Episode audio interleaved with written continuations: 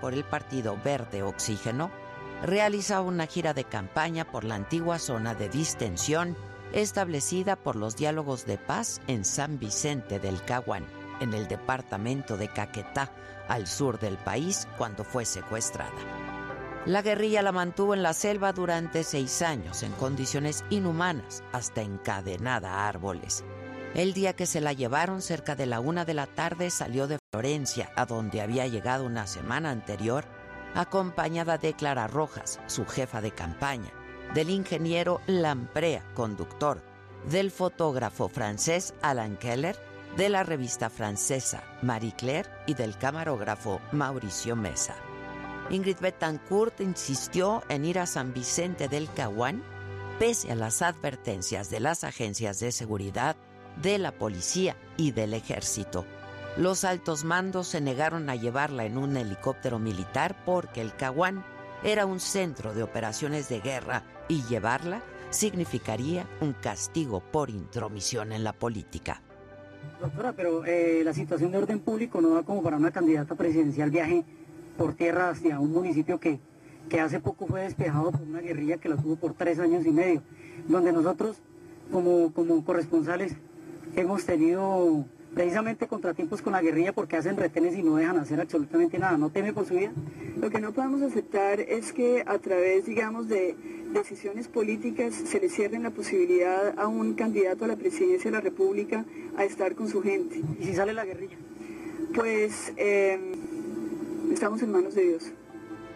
Como nada ni nadie le impediría llegar, pidió prestada una camioneta y minutos más tarde llegaron al retén militar donde, de nuevo, le advirtieron de los guerrilleros. No hizo caso, siguió su camino. Una hora después, fue necesario detener la camioneta en el Iban, un lugar solitario, entre los municipios Montañita y Paujil. En la vía estaban atravesados dos autobuses con letreros que advertían ser carros bomba. De ellos salieron varios guerrilleros que registraron la camioneta. La candidata Betancourt se identificó. El terror, la angustia y el descenso al infierno vinieron luego, cuando uno de los rebeldes, conocido como el Flaco, reportó por radio la presencia de la candidata. Otro guerrillero pisó una de las minas sembradas por sus propios compañeros. La sangre salpicó por todos lados. La guerra es una mierda, gritó la asustada candidata. Tras varios minutos de confusión, el flaco ordenó a Ingrid y a su comitiva subirse en la parte trasera de la camioneta azul del Departamento Administrativo de Seguridad. En ese viajaba la candidata y ahí mismo subieron al herido mientras otros rebeldes se colgaron del vehículo y su jefe conducía a toda velocidad. Después de 50 minutos llegaron a otro sitio donde los esperaban dos camionetas. Ahí el jefe guerrillero ordenó separar a hombres y mujeres. A Ingrid Betancourt y a Clara Rojas, su jefa de campaña, la subieron en otra unidad rumbo al corazón de la selva. A los tres hombres los transportaron a otro lugar. Al llegar a un establo les dieron de comer arroz y frijoles.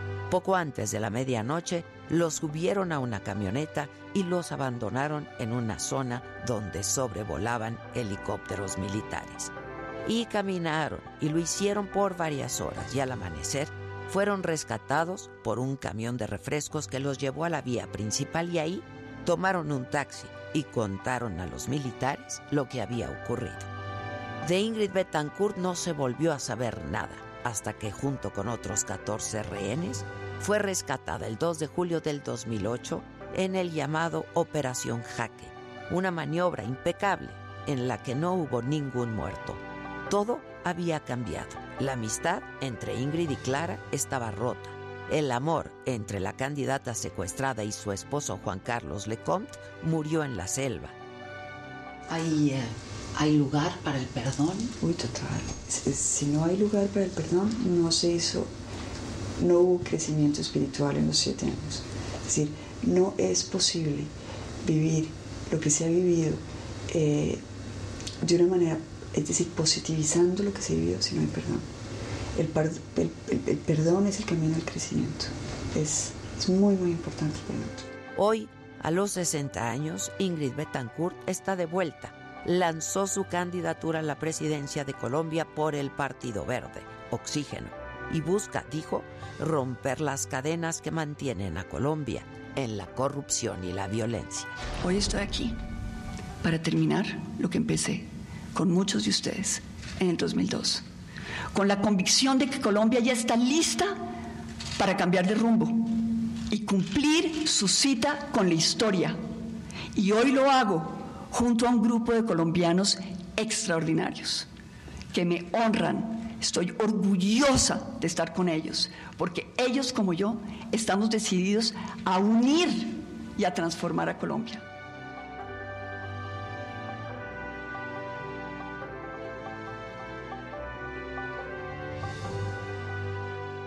Esto es Me lo dijo Adela, yo soy Adela Micha y ya comenzamos.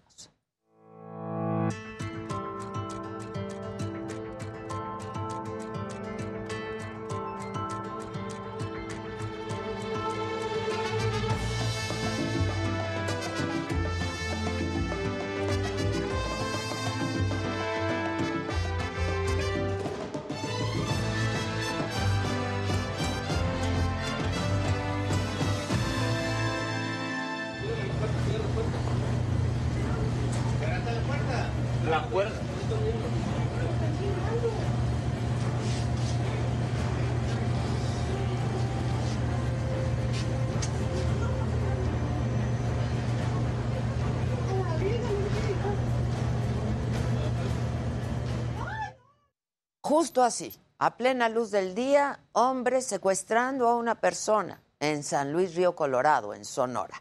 Dos coches lo persiguieron hasta que chocaron su auto y después lo golpearon y lo subieron a una camioneta. La Fiscalía del Estado ya investiga el secuestro.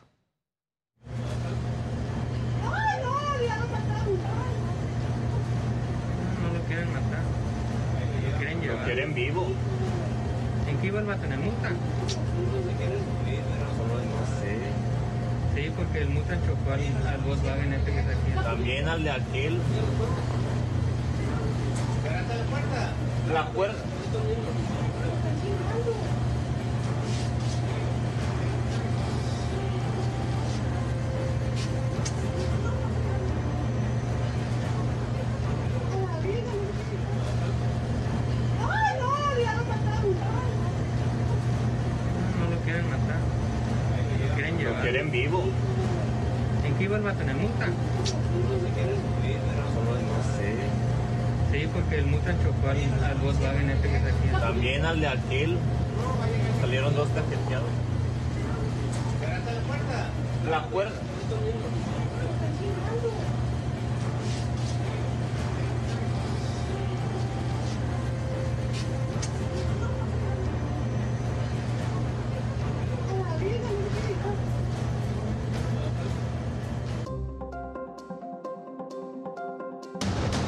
Estados Unidos sigue preocupado por la violencia contra periodistas en México. Ahora el secretario de Estado norteamericano Anthony Blinken pidió más protección para los comunicadores.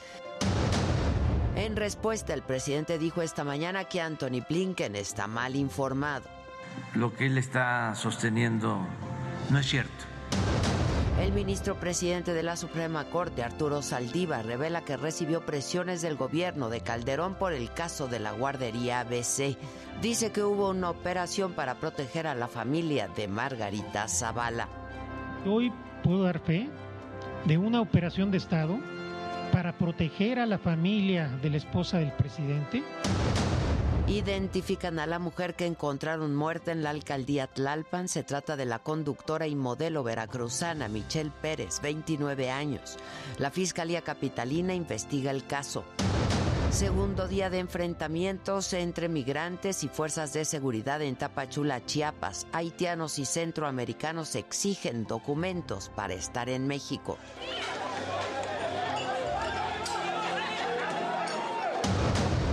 Estados Unidos asegura que Rusia ya invadió Ucrania al enviar tropas a las regiones de Donetsk y Lugansk. Suspenden del abierto mexicano de tenis al alemán Alexander Zverev por agresión a uno de los árbitros. Al terminar su partido golpeó la silla del juez.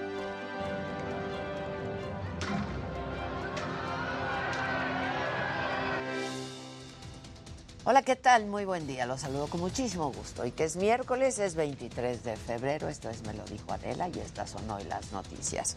El secretario de Estado de los Estados Unidos, Anthony Blinken, escribió en su cuenta de Twitter que le preocupa el alto número de periodistas asesinados en México este año y las continuas amenazas que enfrentan y pidió más protección para los periodistas y afirmó que su corazón está con los seres queridos de aquellos que dieron su vida por la verdad.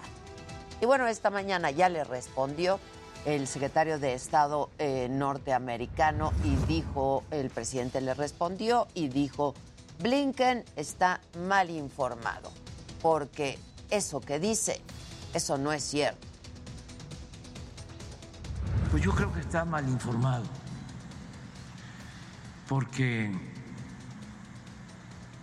de lo contrario estaría actuando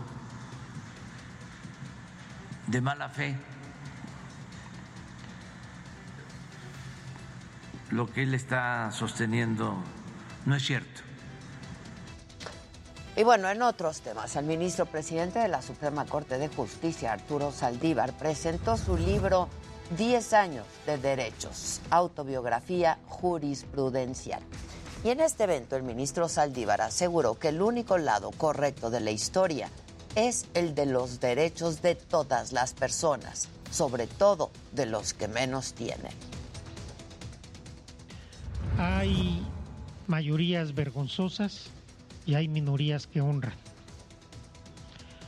Hay votaciones que se pierden, pero hay debates que se ganan. Y lo importante es tratar de estar siempre del lado correcto de la historia. Y para mí el único lado correcto de la historia es el de los derechos de todas las personas. Y bueno, en este mismo evento, el ministro Saldívar narró que fue objeto de presiones durante el gobierno de Felipe Calderón debido al proyecto que presentó en el 2010 por el caso de la guardería ABC de Hermosillo, Sonora, en el que perdieron la vida 49 niños el 5 de junio del 2009. Y así lo narró. Hoy puedo dar fe de una operación de Estado para proteger a la familia de la esposa del presidente para proteger a los altos funcionarios públicos de ese gobierno que hoy viene a hablar de Estado de Derecho y de autonomía y de no sé cuántas cosas sin ninguna autoridad moral para decirlo. Bueno, y por parte de la familia Calderón y la familia Zavala no ha habido pronunciamiento al respecto hasta este momento. En más información, por segundo día consecutivo, se enfrentaron migrantes y fuerzas federales en Tapachula, en Chiapas. Haitianos y centroamericanos se manifestaron afuera del Instituto Nacional de Migración. Exigen que regularicen su estancia en México, pero durante la protesta lanzaron piedras y palos a las autoridades, a los elementos de seguridad.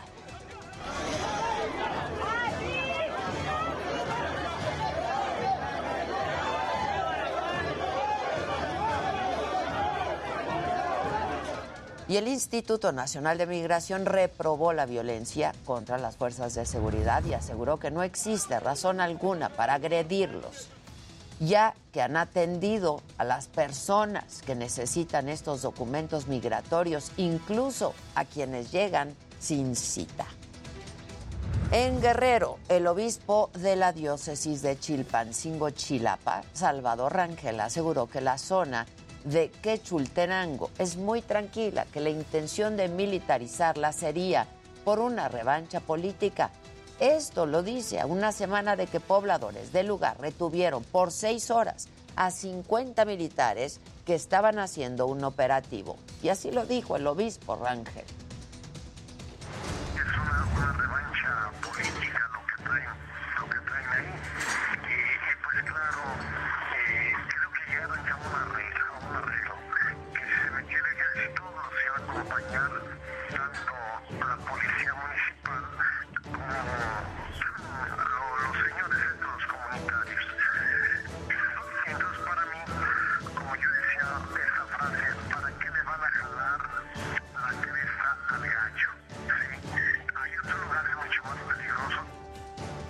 Y en Chiapas detuvieron a cuatro personas que estarían relacionadas con el homicidio de Paula Ruiz.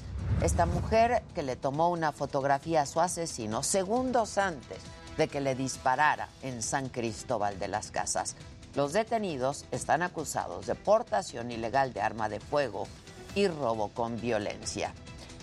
Y en la Ciudad de México identificaron el cuerpo de la mujer que fue encontrada en la carretera Picacho a Jusco en la alcaldía Tlalpan. Se trata de la conductora y modelo veracruzana Michelle Pérez, de 29 años. La víctima estaba en contra de la violencia de género y apenas el lunes la localizaron sin vida y con signos de violencia. La Fiscalía Capitalina investiga ya este feminicidio. Esta Fiscalía trabaja conjuntamente con la Secretaría de Seguridad Ciudadana en diferentes líneas de investigación y se mantiene en contacto directo con familiares y amistades de la víctima para obtener información que pueda coadyuvar en las indagatorias que permitan esclarecer la muerte de la víctima.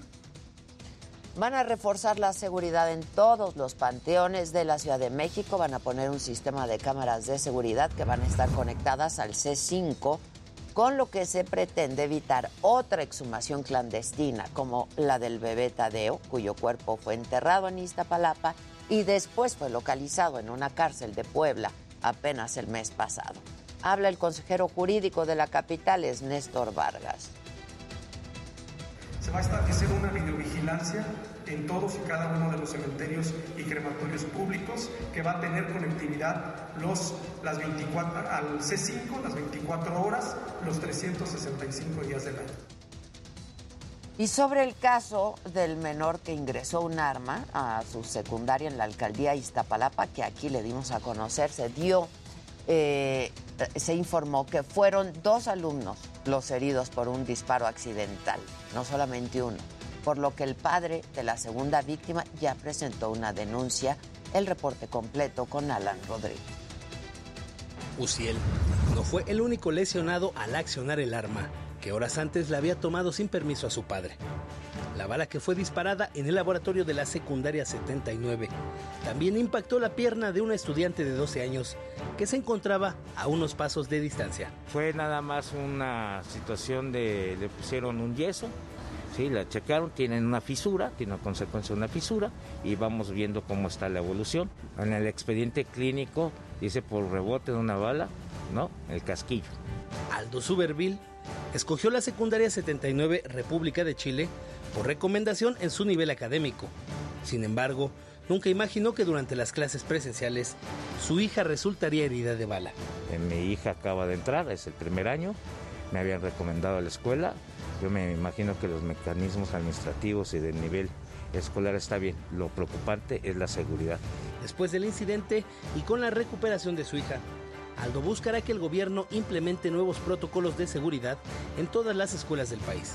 Queremos participar nosotros como padres de familia en los mecanismos junto con el gobierno para que nos sintamos seguros todos. Aldo presentó su denuncia en un ministerio público de Iztapalapa contra quien resulte responsable. Sin embargo, declaró que no desea afectar a Uciel, pero sí mostró su inconformidad luego de que Eleuterio, padre del responsable, recuperara su libertad a pesar de ser el dueño del arma que lesionó a su hija. No quiero lastimar al menor. El menor es un menor como tal. Pero sí tenemos que ver la situación, a mi punto de vista, la situación de los padres. Respecto al estado de salud de Uciel, se sabe que hasta la tarde de este martes permanecía bajo observación médica en el Hospital Pediátrico de Coyoacán. Heraldo Televisión buscó hablar con su padre, el señor Eleuterio, para conocer su versión pero se negó a dar declaraciones. Para me lo dijo Adela, Alan Rodríguez, Heraldo Media Group. Bueno, y en el escenario político, el coordinador de los senadores de Morena, Ricardo Monreal, le pidió a los militantes de su partido que no violen la veda electoral por la consulta de revocación de mandato. Esto luego de que el senador César Gravioto dijo que varios legisladores van a interponer un juicio para la protección de sus derechos político-electorales contra las medidas cautelares impuestas por el INE. Entonces, eh, quien quiera firmar los pronunciamientos tendrá que firmarlo y asumir, asumir eh, los efectos y las consecuencias que pueden traducirse en procedimientos sancionadores, aun cuando se trate de autoridad. Y el presidente ofreció una comida para agradecer el trabajo de Carlos Salazar Lomelín el día de ayer, quien terminó su periodo ya como presidente del Consejo Coordinador Empresarial. Resaltó su labor durante las negociaciones del Tratado Comercial entre México, Estados Unidos y Canadá.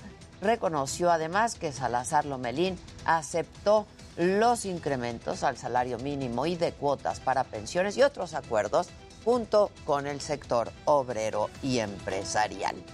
Sin embargo, el presidente reconoció que no todo fue miel sobre hojuelas porque eh, pues hubo momentos de desacuerdo, pero que fueron más las coincidencias y el respeto por el bien del país. Y vamos rápidamente, los datos de la pandemia. La Secretaría de Salud reportó ayer 18.309 contagios nuevos, 706 muertes. Y esto suma de acuerdo a cifras oficiales, ya hasta este momento, 316.492 fallecimientos. Los contagios bajaron en el comparativo semanal, cayeron un 13.7% con respecto a los casos reportados el martes de la semana pasada. Sin embargo, las muertes aumentaron en un 9.8%, casi un 10% respecto igual a las registradas la semana anterior. En datos de la vacunación, en la última jornada se aplicaron 510.649 dosis. Esto significa que 85 millones de personas, es decir, el 86.5% de los mexicanos mayores de 14 años han recibido por lo menos una dosis hay 23.7 millones de vacunas en este momento que no han sido aplicadas. Algunas de ellas, supongo, como han dicho, no han sido registradas en el sistema como ya usadas, pero que ya fueron aplicadas. Y bueno, a pesar de que la Organización Mundial de la Salud recomendó la vacunación de niñas y niños de 5 a 11 años contra COVID-19, en México la única opción para hacerlo es mediante un amparo y el reporte lo tiene Gloria Pi. Zoe tiene 5 años y padece epilepsia. Forma parte de los más de 126 millones de niños de 5 a 11 años que no han podido vacunarse en México. Nos vamos a llegar a contagiar de, de COVID-19. Yo traigo mis vacunas, su papá, sus abuelos traen vacunas. Pero si yo llego a enfermar y la llego a contagiar a ella, yo no sé si su organismo va a resistir. Su madre ha buscado apoyo del gobierno federal, del gobierno de Nuevo León, que permite a los niños de 5 a 11 años vacunarse en Estados Unidos e incluso de la embajada norteamericana, pero no ha logrado conseguir una dosis. Teme el riesgo de que su hija pueda contagiarse, ya que de octubre a diciembre del año pasado presentó crisis convulsivas. En los niños que tienen epilepsia, los tienes que cuidar mucho para que no les den temperaturas. Eh, un niño que llega a tener temperaturas arriba de 38 grados es peligroso porque desencadena una convulsión. A pesar de que la Organización Mundial de la Salud recomendó la vacunación de niñas y niños de 5 a 11 años, administrando una dosis de 10 microgramos, el gobierno de México sigue sin incluirlos en el Plan Nacional de Vacunación. Están vacunando a niños, eh, eh, niñas y adolescentes y Cuba, por ejemplo, ha empezado a vacunar ya desde hace más de seis meses a los niños desde los cinco años. Prácticamente todos los países europeos, todo el continente americano, incluidos los países más pobres, y hablo de países pobres, pobres como Nicaragua, Bolivia o las Islas Antillanas como República Dominicana. Esto contrasta con otros países que ya les aplicaron el biológico contra COVID-19. La única posibilidad de que niños sean vacunados en México es a partir de batallas legales, en las que abogados como Alma Franco han buscado la vacuna de sus hijos mediante juicios de amparo y ya logró la vacuna de 206 menores de 18 años en Oaxaca antes de que fueran incluidos en el Plan Nacional de Vacunación. El 12 de diciembre pues también presenté un juicio de amparo a favor de mi hijo y de otros cuatro niños de, estas edades, ¿no? Comprendidas de 5 a 11 años. Y pues bueno, desgraciadamente a, la fecha, déjame decir no hemos podido ejecutar la orden judicial.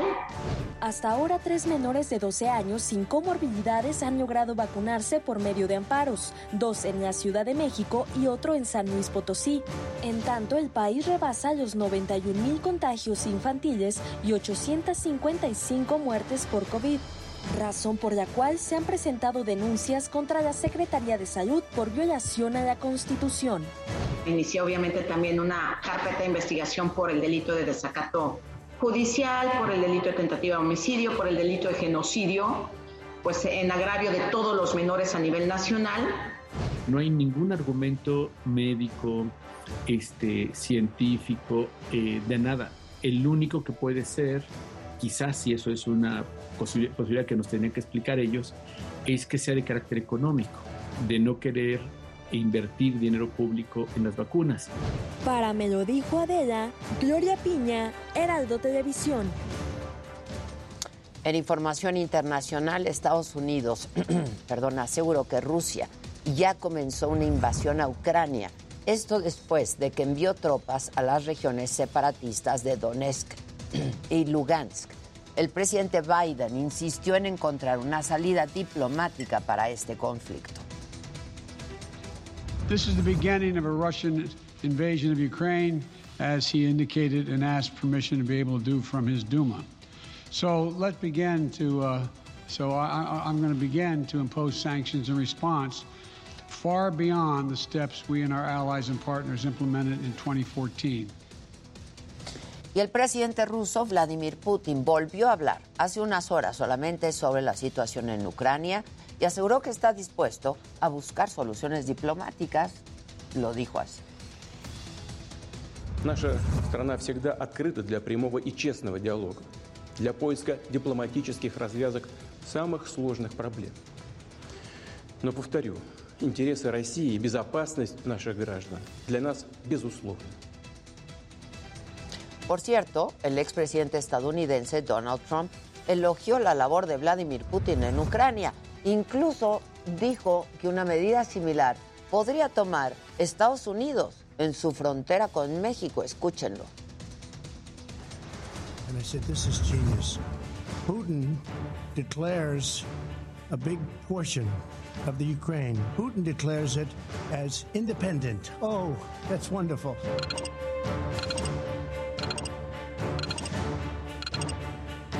Said, How smart is that? And he's going to go in and be a peacekeeper. That's the strongest peace force. We could use that on our southern border. That's the strongest peace force I've ever seen. There were more army tanks than I've ever seen. Here's a guy who's very savvy. I know him very well. Very, very well. By the way, this never would have happened with us. México reiteró el llamado para que se respete la integridad de Ucrania. Aseguró además que el gobierno seguirá brindando apoyo a las familias mexicanas que están en ese país. El reporte con Amado Azuel. México hizo un llamado para que se respete la integridad de Ucrania.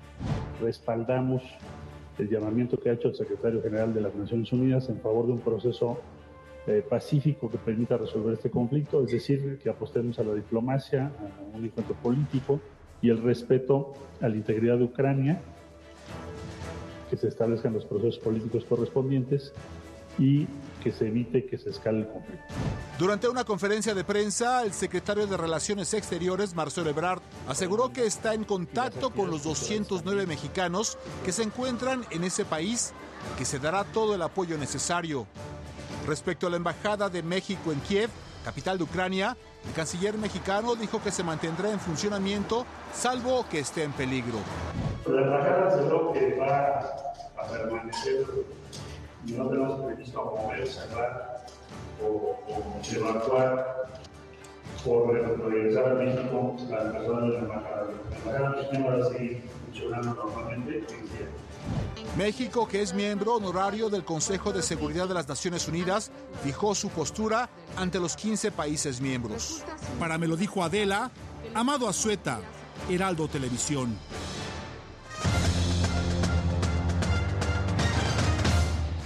Muy buenos días, Ade. El abierto mexicano de tenis tiene mucha información. Primero, ya estuvo, por supuesto, en escena tu novio, lo hizo de maravilla, sin duda alguna, Rafa Nadal.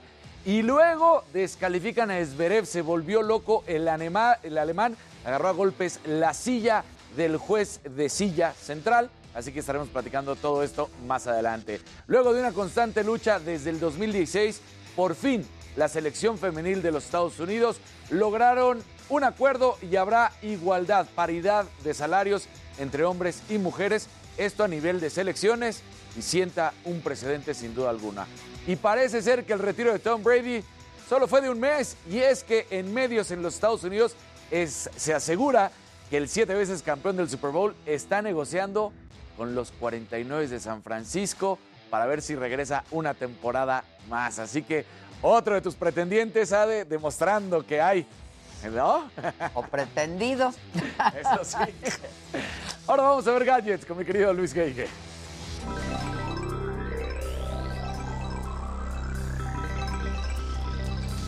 Muy buenos días y bueno, ayer Telcel presentó su red 5G. Inicialmente tendrán cobertura en 18 ciudades, llegando a 40 millones de habitantes. Para fin de año esperan ampliar a 120 ciudades del país. Les cuento los detalles. Por otro lado, los Reels llegan a Facebook a nivel, Facebook, perdón, a nivel mundial. Esto en la aplicación para iOS y Android. Facebook dice que el video representa casi la mitad de tiempo que las personas pasan en su red social y su formato de mayor crecimiento. Y si se han preguntado cuándo contestar y cuándo no un mensaje de WhatsApp o un correo electrónico, bueno, más adelante les daré algunos consejos al respecto, cuándo sí y cuándo no. Pero bueno, estimado Jimmy, ¿tú a quién traes? Entre piernas.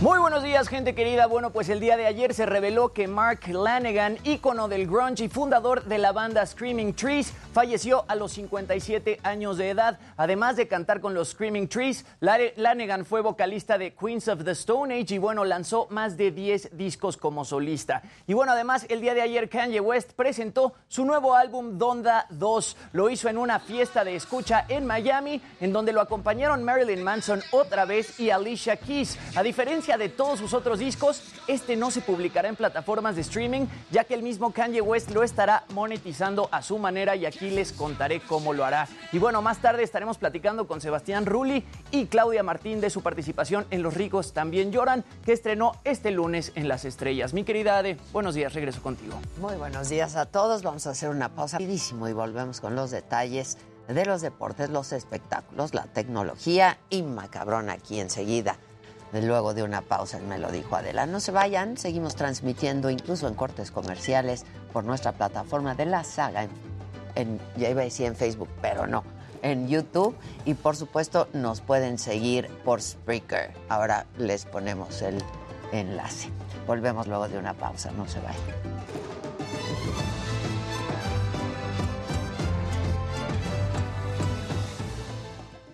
Pasamos mesas Claro, mi Susanita. No, pero no te va a gustar tanto.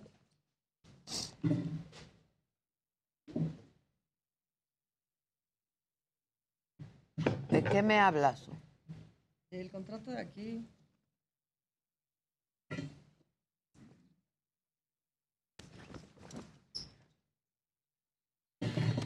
Ah.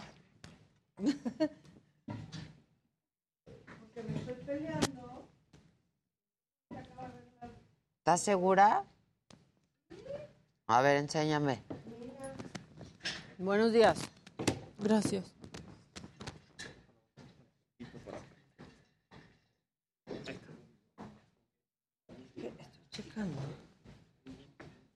¿Quieren, ¿quieren musiquita? Sí. Musiquita. Este, este es el de... Este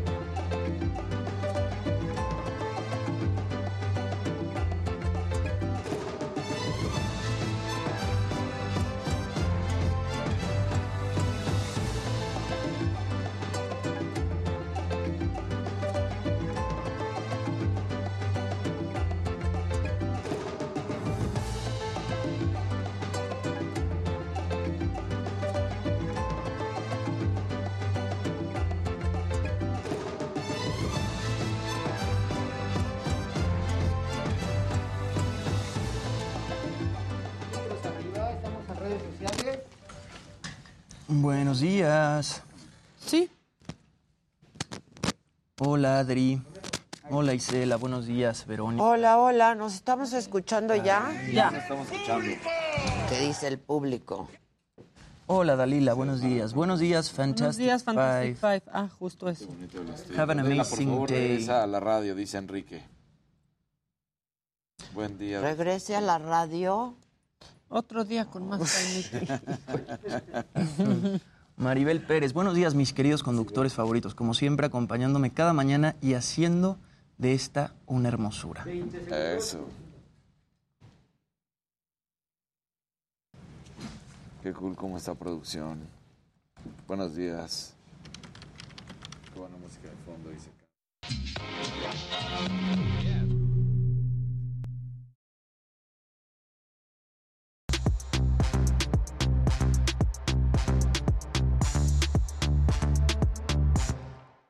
Bueno, pues aquí andamos todos.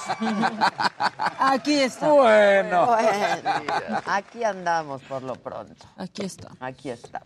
Es que me decían que si regreso a la radio, que regrese a la radio. Por lo pronto, aquí andamos. En el aquí andamos. en la hora. ¿No? ¿Dónde Exacto. estamos? Viviendo el presente. Aquí está. En Aquí Spreaker nos pueden Spreaker, escuchar. Spreaker, nos pueden escuchar, ¿no? Es bien fácil. Sí. Y es gratis, nada más bajan la aplicación y ya. De hecho, a- ayer me hicieron un reclamo de Facebook y dije, bueno, no tienes Facebook, pero tienes Spreaker y bla, bla. Claro. Los datos me Hay explicaban. manera, hay manera. Y saludos a todos los que nos escuchan Spreaker. Porque se han también mandado. Oigan, salúdenos. Saludos. Saludos a saludos, Spreaker. Y por supuesto, aquí andamos en el Heraldo Televisión, Claro. canal 10 de Sí. televisión abierta. Y 161 de Sky, si es uno de los equipos que todavía es análogo, no digital. Si no, es ya no correcto, es correcto. Y en Total Play, Y en Total Play ¿Qué- y en qué can- Easy, todo lo que es canal 10. El Total y- Play también es el 10. El 10, El 10. exacto. Sí. Y en Easy también es 10. Y Teleabierta, que es lo mismo, 10. Listo. Y ahí nos encuentran. y ahí nos encuentran. Sí, señor. ¿Y qué Sí, tenemos para hoy miércoles? Vámonos a lo macabrón.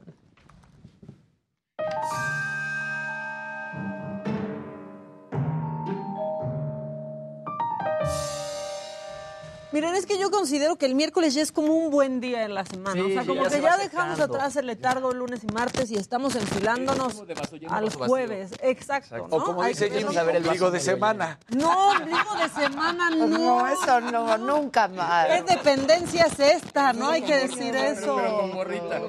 Exactamente. Bueno, pues los miércoles algunos andamos como esta niña.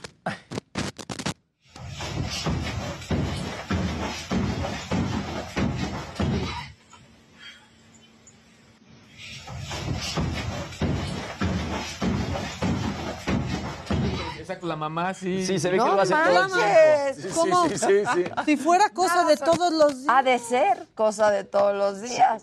Seguramente es cosa de todos los Yo hago días. eso enfrente de mi mamá y me manda a hacer el antidoping. No, o sea, El alcoholímetro. El alcoholímetro, el marihuanómetro. Bueno, el marihuanómetro no, porque eso no se puede hacer, Pacheco. Exacto, ¿no? exacto. Bueno, pero otros andan, pues como este niño que solo, solo quiere su helado. No, pero padre.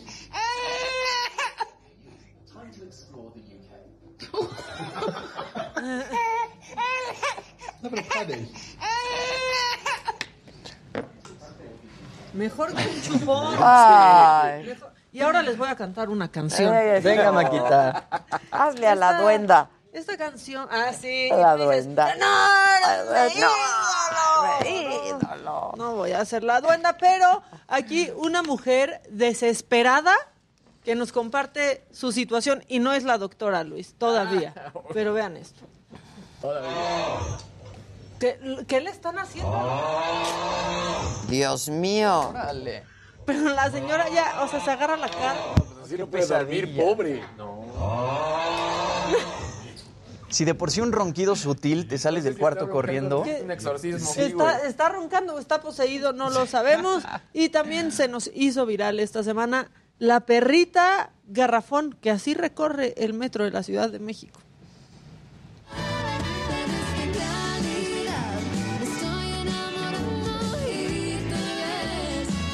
Vean cómo llevan a esta perrita. Ay. Es su transportadora. No. Se llama Nestlé. Y ella comparte, pues, este, en TikTok sus recorridos por Es que no manches, está muy bonita.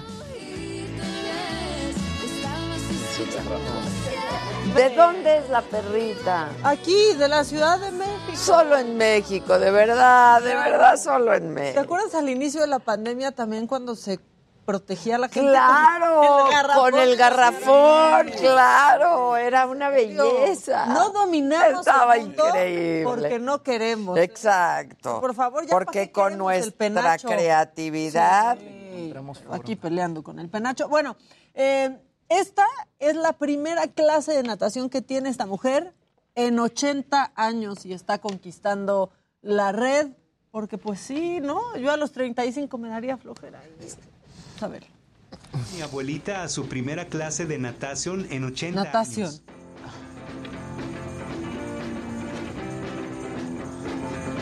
Nerviosa.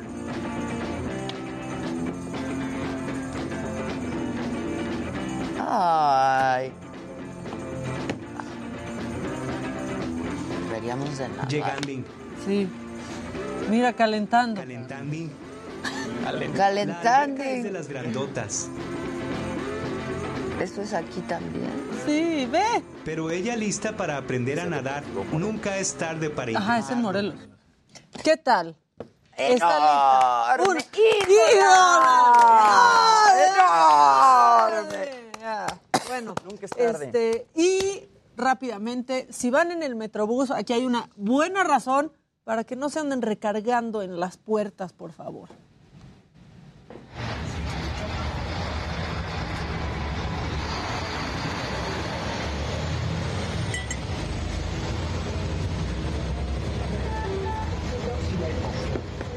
Manches. Por favor, de verdad no se recarguen porque se van, pueden salirse antes de la bajada. Se les toca. Dice, no fue un error, fue para ventilarse. Sí, no, no. Exacto. ¿Es para que entre el aire y se reduzcan los contagios, acaso? Para Bueno, por favor, ya lo aire. saben. Qué miedo, Si van en el exacto, Metrobús, no se recarguen porque pues nuestras puertas pueden abrir a la menor provocación. Hasta aquí el primer macabro. Oye, ya contestó Margarita Zavala, ¿eh? Por. Twitter. Este. Qué bueno, porque siempre tuitean bien rápido todo, entonces hacía falta que Exacto. ¿no? Claro. Calderón así de Ah, no, es el volada. tuitero más veloz. Bueno, dice, miente Saldívar al decir que ninguna autoridad buscó a los padres de la guardería ABC. Felipe Calderón, desde el día siguiente de la tragedia, tuvimos varios encuentros en Hermosillo y en la Ciudad de México.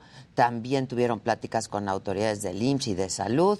Eh, miente al decir que hubo una operación para proteger a mi familia. La concesión fue de años antes de Calderón y fue el propio gobierno federal el que denunció y obtuvo órdenes de aprehensión incluso contra una pariente mía en sexto grado y de otros. Acompañé los esfuerzos del decreto en el que se otorgaron becas, pensiones, tratamiento, seguridad social y apoyo psicológico. En fin, el hilo está largo, pero dice miente. Algo muy importante, nada de lo que dijo ayer aparece en su libro que presentó, solo que se le ocurrió en ese momento. Ya no tenga ocurrencias, señor Arturo Saldívar, y concéntrese en su trabajo, que es la justicia en México, que poco ha hecho por ella en estos tres años. Eso termina diciendo. Este, ¿qué más? ¿Tiene- Ah, ya acabaste. El que sigue, por favor. Claro que sí. Eso también estuvo macabrón. Sí, estuvo macabro. Eh, al, al puro estilo, por ejemplo, de un John McEnroe, que es al, al que podremos recordar que, que hacía ¿Te rabia. acuerdas que nos lo encontramos? Sí. En la pelea. Y que yo salí nomás tragando palomitas. Ese fue mi momento, Mike Wazowski. En la pelea, sí. Pues bueno, ayer justamente en dobles, además, para que ubiquen quién es Zverev, es el que había terminado el partido a las 5 de la mañana de ayer, ¿no? Entonces, él es... que- Después de tres horas y media. y 20 minutos. Y 20 Que había sido el más largo de todos. Entonces, bueno, resulta que están en dobles, pierden y la frustración, el enojo, parece que todo bien porque cuando se acercan a la red, saluda a sus contrincantes, todo está bien. El encuentro había sido 6-2, 4-6 y 10-6 y de repente, justo hacia la silla central, empieza a reventar la guitarra. La guitarra, perdón, la raqueta, el puro estilo de guitarra como de un rockero, la revienta y casi le pega en el pie al juez de silla y entonces en ese momento es suspendido ya de manera oficial, expulsado. Ahí viene, uno, dos y tres. Pero casi le da. Sí, casi le da en el último. Y de hecho luego... Repitan, repitan. Y luego va a regalar la raqueta y vamos a ver, se la va a regalar a un niño que está ahí, que también alguien se quería aventar, le hace, no, y se la da al niño. Pero el último raquetazo casi le pega en el pie al, al juez. Y, y lo vamos a ver. Ahí los reclamos ya estaban obviamente muy molestos. Este, él estaba junto al brasileño Marcelo Melo. Y bueno, pues el otro equipo era de los británicos, Lloyd Glaspel y el finlandés Harry Heliovara. Entonces, ya dicen, sacó el partido, ahí llega y como que todo bien. Y de repente, la furia.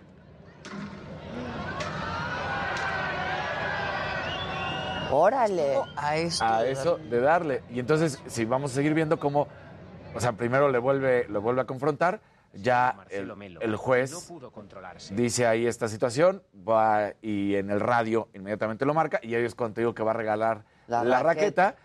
Toda rota, ¿eh? O sea, toda rota la raqueta va y la regala. Tiene y más niño. valor. Tiene más valor. Tiene más valor. Ahí va, ahí va, ahí va. No, que no, y se la da al niño con su raqueta rota. Pues híjoles.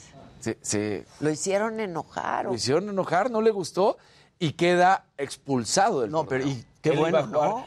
Porque normalmente pudo haber sido la suspensión en dobles, pero él pues perdió, entonces y ya además el fuera. tenis pues es el deporte blanco por Claro. excelencia, no solo porque se vistan luego de blanco. Exacto, que, que ya todos de blanco ya desapareció, pero, pero sí, pero- era No, la elegante, etiqueta. le- Sí, uno dice cómo luego les aguantan esas rabietas de agarrar la, la Normalmente los raqueta y les dicen llamada número uno, llamada número dos, Claro. llamada número tres, se acabó, estás fuera. Pero aquí pues, ya había terminado el partido y hace esta locura. De ahí, bueno, hubo otros encuentros de los que sí, y es que el ranqueado número uno del torneo y el favorito, que es el ruso Daniel Medvedev, que además si llega a ganar, posiblemente ya sea el uno en el ranking mundial, bueno, pues no tuvo problemas para derrotar al francés Benoit por 6-3, 6-4. Mientras tanto, Rafa Nadal, ahí está Rafita, apareció en la cancha principal para enfrentar al estadounidense Denis Kudla y lo derrotó 6-3, 6-2 y avanzó a la siguiente ronda. El juego duró nada más una horita y 16 minutos. Se lo despachó rapidito Rafa, ¿eh? No, no se notó que estuviera Velo, cansado. velo, velo, por favor. Ve, Ve, se ve ve, cada músculo. Claro. Dices que ya está más flaco, pero sigue estando fuerte. Ah, no, no. Está fuerte. Está fuertísimo. Está fuertísimo. Lo que pasa es que antes, ponle, eh, voy a inventar, pero ponle que antes pesaba 100 kilos de musculatura, tuvo que bajar por las rodillas y bajó a 80 kilos de musculatura. Sigue estando durísimo, sigue estando muy fuerte, pero perder 20 kilos, pues sí se nota. Bebe el brazo, por favor. Sí, sí está fuerte. No, no, no. Ay, mi Rafa, tú muy bien. Ay, Definición.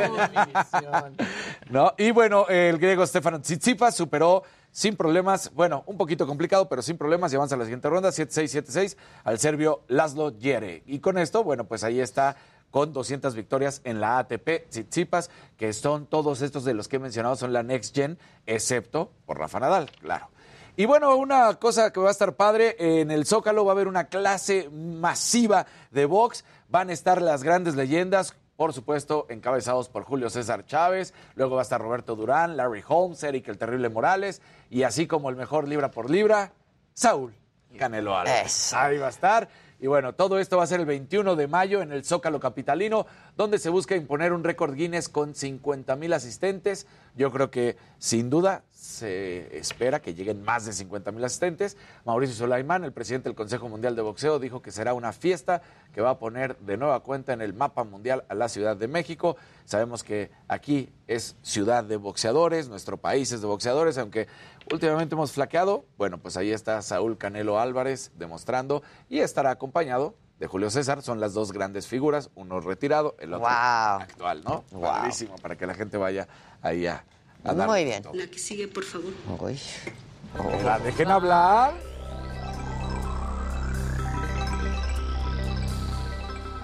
Gente bonita, buenos días, ¿cómo están?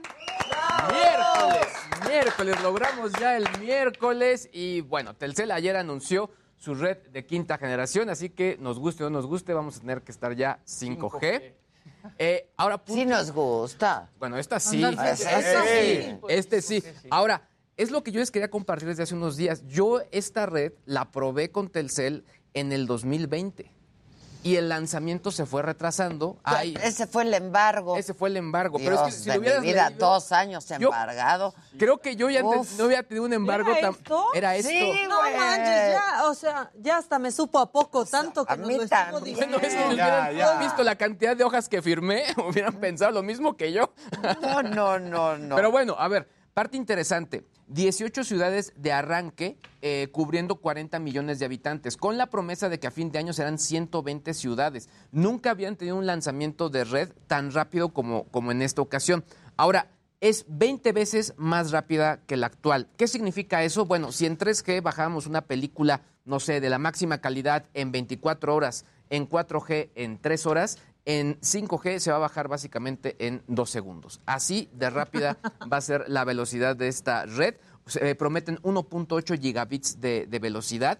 Eh, la verdad es que ayer estuvieron compartiendo ya varias capturas de pantalla de la medición de velocidad y luce impresionante. O sea, es de no, no creerla así, de tener tanta, tanta velocidad de bajada y de subida. O sea, vamos a ver videos de muchísima calidad, Wow. eh, el tema de internet. Y una palabra clave que nos van a meter hasta en todos lados va a ser latencia.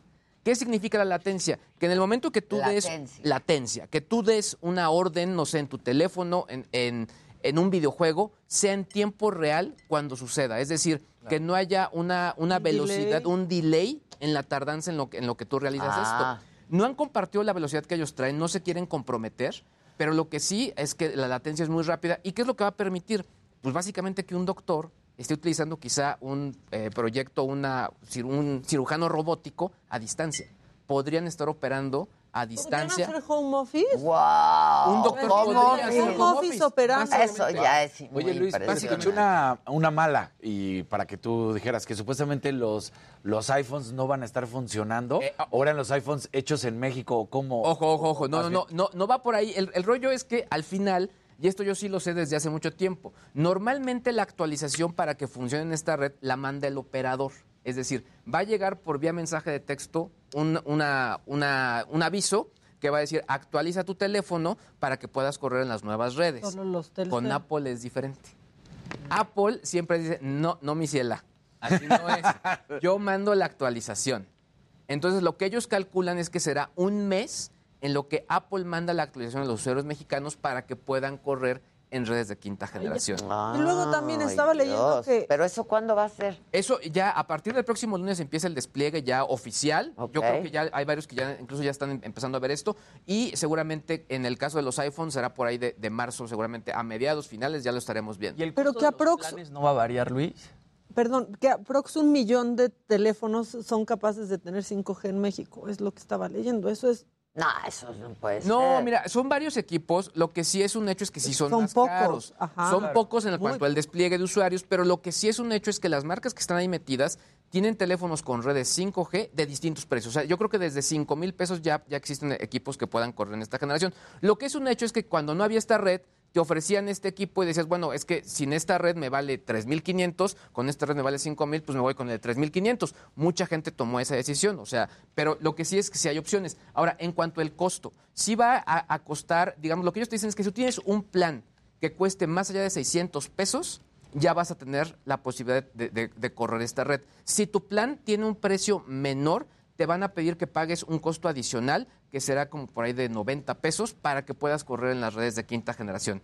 Lo que sí aclararon es decir, a ver, si en tu teléfono dice ahí 5G, tu teléfono es 5G, pero no cumples con, la, con el, el tener el, eh, esta característica de los planes, no vas a correr esa velocidad. Ah, o sea, tienes que tener Tienes que la tener- característica del plan. Finalmente necesitas un tipo de SIM, que es la versión 6.2. Yo, por ejemplo, yo cambié mi, ca- mi- mi- mi- nada más para que se una idea, yo cambié este, mi SIM hace un año y medio y ya es 6.4.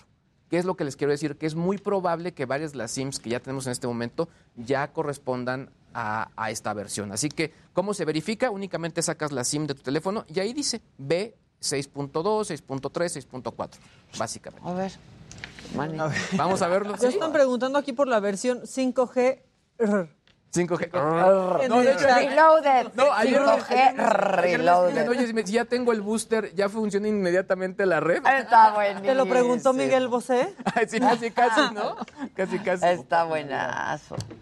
Bueno. Pero bueno, ma- a- al- probamos, ¿no? A sí, ver. lo comprobamos y al rato también contestar o no contestar un mensaje de texto. Ah, ok. Como me pasó a mí el otro día, ¿te acuerdas? Exacto. Este, el que sigue, por favor. por favor.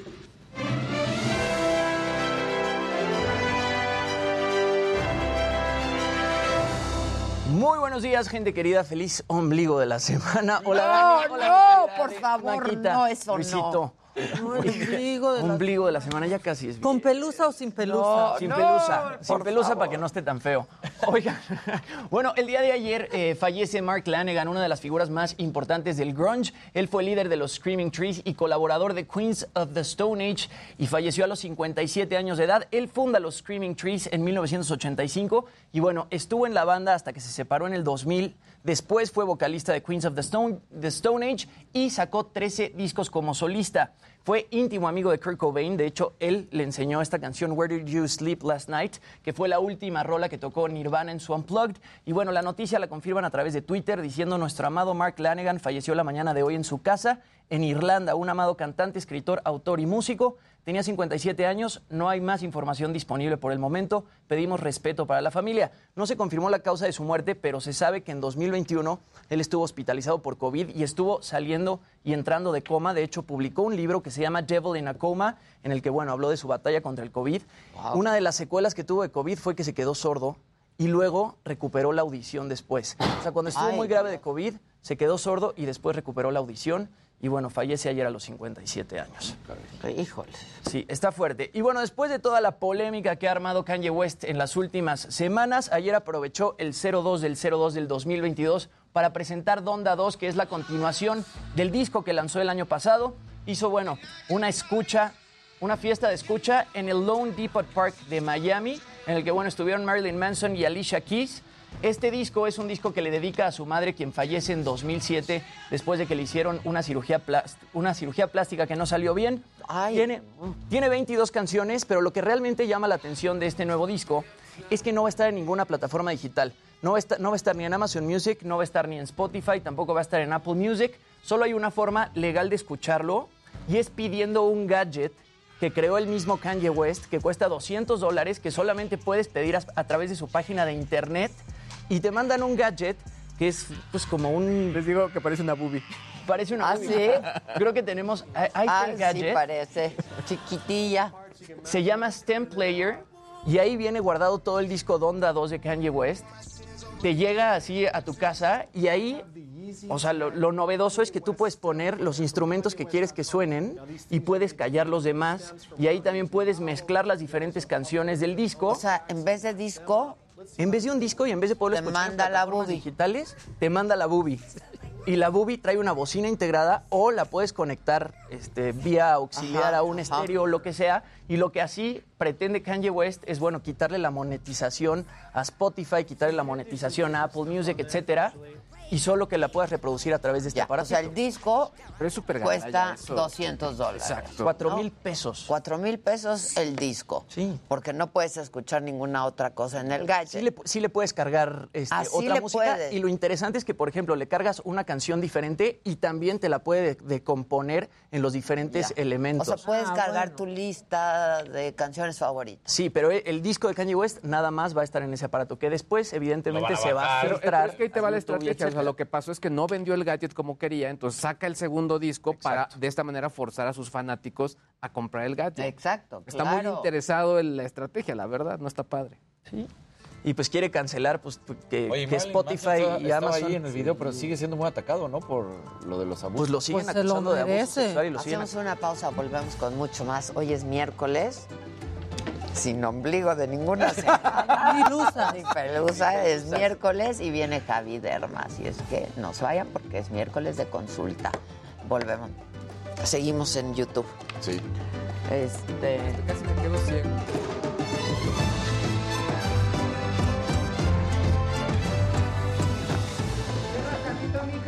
¿Dónde? Ey, Abajo.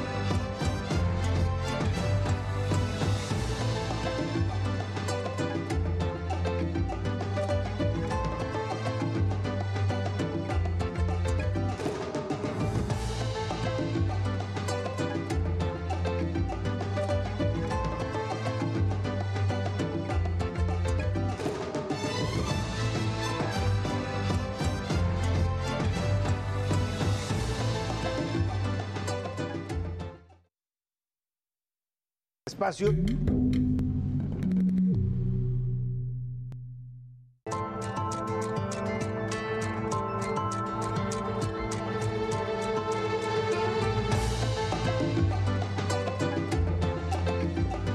Las personas con daltonismo sabemos que tienen dificultades para diferenciar colores.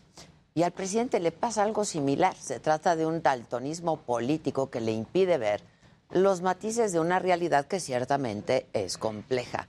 No distingue entre sus opositores políticos y la prensa. Y con su discurso estigmatiza y vulnera a los periodistas. Y además, según el más reciente informe de Reporteros Sin Fronteras, la narrativa presidencial también alienta los ataques contra los periodistas.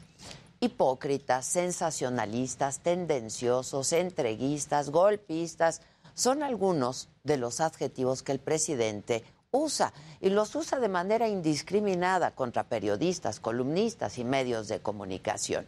¿Con qué vara juzga el presidente? Pues con una muy sencilla. Si alaban su gobierno son buenos periodistas y si no, pues son del bloque conservador financiados por lo que él llama la mafia del poder. Enganchan a periodistas que los vuelven mercenarios para hacer investigaciones en contra nuestras, en contra de nosotros. Y duele e indigna cuando el presidente ataca a la prensa, porque pareciera olvidar que en los primeros 40 días de este año fueron asesinados cinco periodistas, el periodo más violento contra este sector del que se tiene registro. En lo que va de este sexenio, 30 periodistas han sido asesinados. Y esto ya encendió las alarmas en Estados Unidos. El secretario de Estado Anthony Blinken escribió ayer en sus redes sociales, me uno a quienes piden mayor responsabilidad y protección para los periodistas mexicanos. De acuerdo con la organización Reporteros Sin Fronteras, en la última década, el 58% de los asesinatos de periodistas en toda América Latina están concentrados en nuestro país, en México. Una transformación de este panorama pues requiere de voluntad política, como lo dijo ayer en la presentación del informe Bajo Riesgo, la periodista Lucía Lagunes, directora del Centro de Comunicación e Información, CIMAC se habla de construir una política de Estado de protección para periodistas y me parece fundamental que ahí esta política pase por la voluntad, eh, la voluntad política. ¿Y cómo entender esta voluntad política? Detener, detener las campañas de estigmatización, detener las campañas de criminalización de las movilizaciones y de la tarea periodística. Y efectivamente el presidente pues no es culpable de los asesinatos, no es responsable, pero sí, sí es políticamente responsable de atizar este clima de violencia con sus comentarios y debe hacerse cargo de la parte que le toca. Como lo dijo ayer en la instalación del Comité para el Mecanismo de Protección de Periodistas de Morelos, María Martínez Sotelo, en representación del Foro de Periodistas del Estado de Morelos que las palabras que en la tribuna o en la palestra pública hostigan, desprecian, calumnian o acusan, en las calles se transforman en un permiso para matar a nombre de los regímenes políticos. Porque las agresiones provienen del poder por acción u omisión. Es importante que abran bien los oídos y escuchen, porque ninguna y ningún servidor público está libre de responsabilidad todas y todos deben asumir la parte que les corresponde. Y lo dice bien María Martínez, porque hay palabras que se convierten en un permiso para matar. Para Reporteros Sin Fronteras, México es el país sin conflicto armado más peligroso para la prensa en todo el mundo. Desde el 2019 es la nación donde más comunicadores han sido asesinados al año. Este informe de Reporteros Sin Fronteras afirma que las fuerzas del Estado tienen, tendrían que proteger a los periodistas. Nos atacan, nos vigilan y la justicia también se convirtió en un escenario de iniciativas para intentar callar a los periodistas. Y ante este panorama, pues las palabras del presidente de estigmatización contra comunicadores no ayudan en absolutamente nada a mejorar las condiciones para hacer el periodismo en este país. Todo lo contrario. Un periodismo crítico es lo que requiere este país. Un periodismo que mire de frente al poder y que lo cuestione. No un periodismo de contentillo, no un periodismo complaciente al daltonismo presidencial. Esto es, me lo dijo Adela. Y seguimos con más a través del Heraldo Televisión y nuestras plataformas digitales. Estados Unidos sigue preocupado por la violencia contra periodistas en México. Ahora el secretario de Estado norteamericano Anthony Blinken pidió más protección para los comunicadores. En respuesta, el presidente dijo esta mañana que Anthony Blinken está mal informado. Lo que él está sosteniendo no es cierto. El ministro presidente de la Suprema Corte, Arturo Saldívar, revela que recibió presiones del gobierno de Calderón por el caso de la guardería ABC. Dice que hubo una operación para proteger a la familia de Margarita Zavala.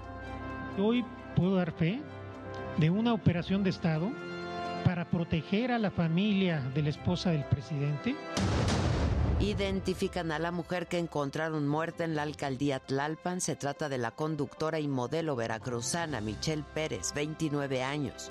La Fiscalía Capitalina investiga el caso. Segundo día de enfrentamientos entre migrantes y fuerzas de seguridad en Tapachula, Chiapas. Haitianos y centroamericanos exigen documentos para estar en México.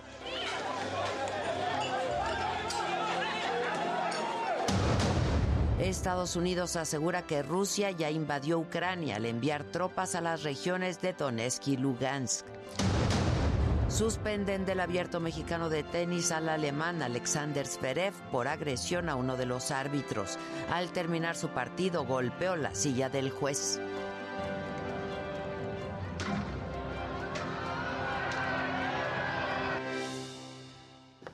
Bueno, hoy en la mañanera el presidente negó que sea preocupante el alto número de periodistas asesinados en México, como lo alertó ayer Anthony Blinken, el secretario de Estado de Estados Unidos, y dijo que él está mal informado porque nada de lo que dice es cierto y pidió a la Secretaría de Relaciones Exteriores que le informe caso por caso sobre las investigaciones de periodistas muertos. Incluso aseguró que Blinken está siendo influenciado por conservadores. Pues yo creo que está mal informado, porque de lo contrario estaría actuando de mala fe. Lo que él está sosteniendo no es cierto. Y sobre este mismo tema, el presidente insistió en que el gobierno de Estados Unidos está pagando a organizaciones civiles mexicanas para planear campañas en contra de su gobierno. Incluso le pidió a Blinken que ya que esté opinando, que ya que está opinando, que informe por qué están financiando a conservadores para criticarlo. Le solicitó además que no actúe de forma injerencista. Así lo dijo el presidente esta mañana. A mí me gustaría que ya que está actuando y está opinando el señor Blinken, que nos informe por qué están financiando a un grupo opositor, a un gobierno legal, legítimo. ¿Por qué le están dando dinero al grupo de Claudio X González? Que me responda eso. Y sobre la tensión en Ucrania, el presidente rechazó cualquier intento de invasión, eh, se manifestó a favor de la no intervención y la autodeterminación de los pueblos. Subrayó que hacerlo es contrario al derecho internacional de las naciones. Repitió la frase de Benito Juárez, el respeto al derecho ajeno es la paz, porque dice él que se les olvida a los políticos extranjeros y ahí andan de metiches. No aceptamos que un país invada a otro, no hay ninguna razón, es contrario al derecho eh, internacional de las naciones y esa es la política que México ha sostenido. Vamos ahora con mi compañero Francisco Nieto, tiene más información de la mañanera, sigue en Palacio Nacional. Paco, ¿cómo estás? Buen día. Adela, ¿qué tal? Muy buenos días. Seguimos aquí en Palacio Nacional y una de las cosas que el presidente comentó en esta mañanera explicó que se están privilegiando la, la renegociación de concesiones otorgadas en otras Bueno, se nos cortó con uh, Paco Nieto, pero ahora eh, retomamos la llamada. Vamos a conversar en unos minutos con eh, el obispo de Chilapa, porque yo les informaba cuando inició el, programa que eh, el obispo Salvador Rangel, el obispo de Chilpancingo, Chilapa, aseguró que la zona de Quechultenango es muy tranquila y que la intención de militarizarla sería por una revancha política. Esto lo dice el obispo a una semana de que los pobladores del lugar retuvieron por seis horas a 50 militares que estaban haciendo un operativo. Vamos a escuchar lo que dijo el obispo y ahora hablamos con él.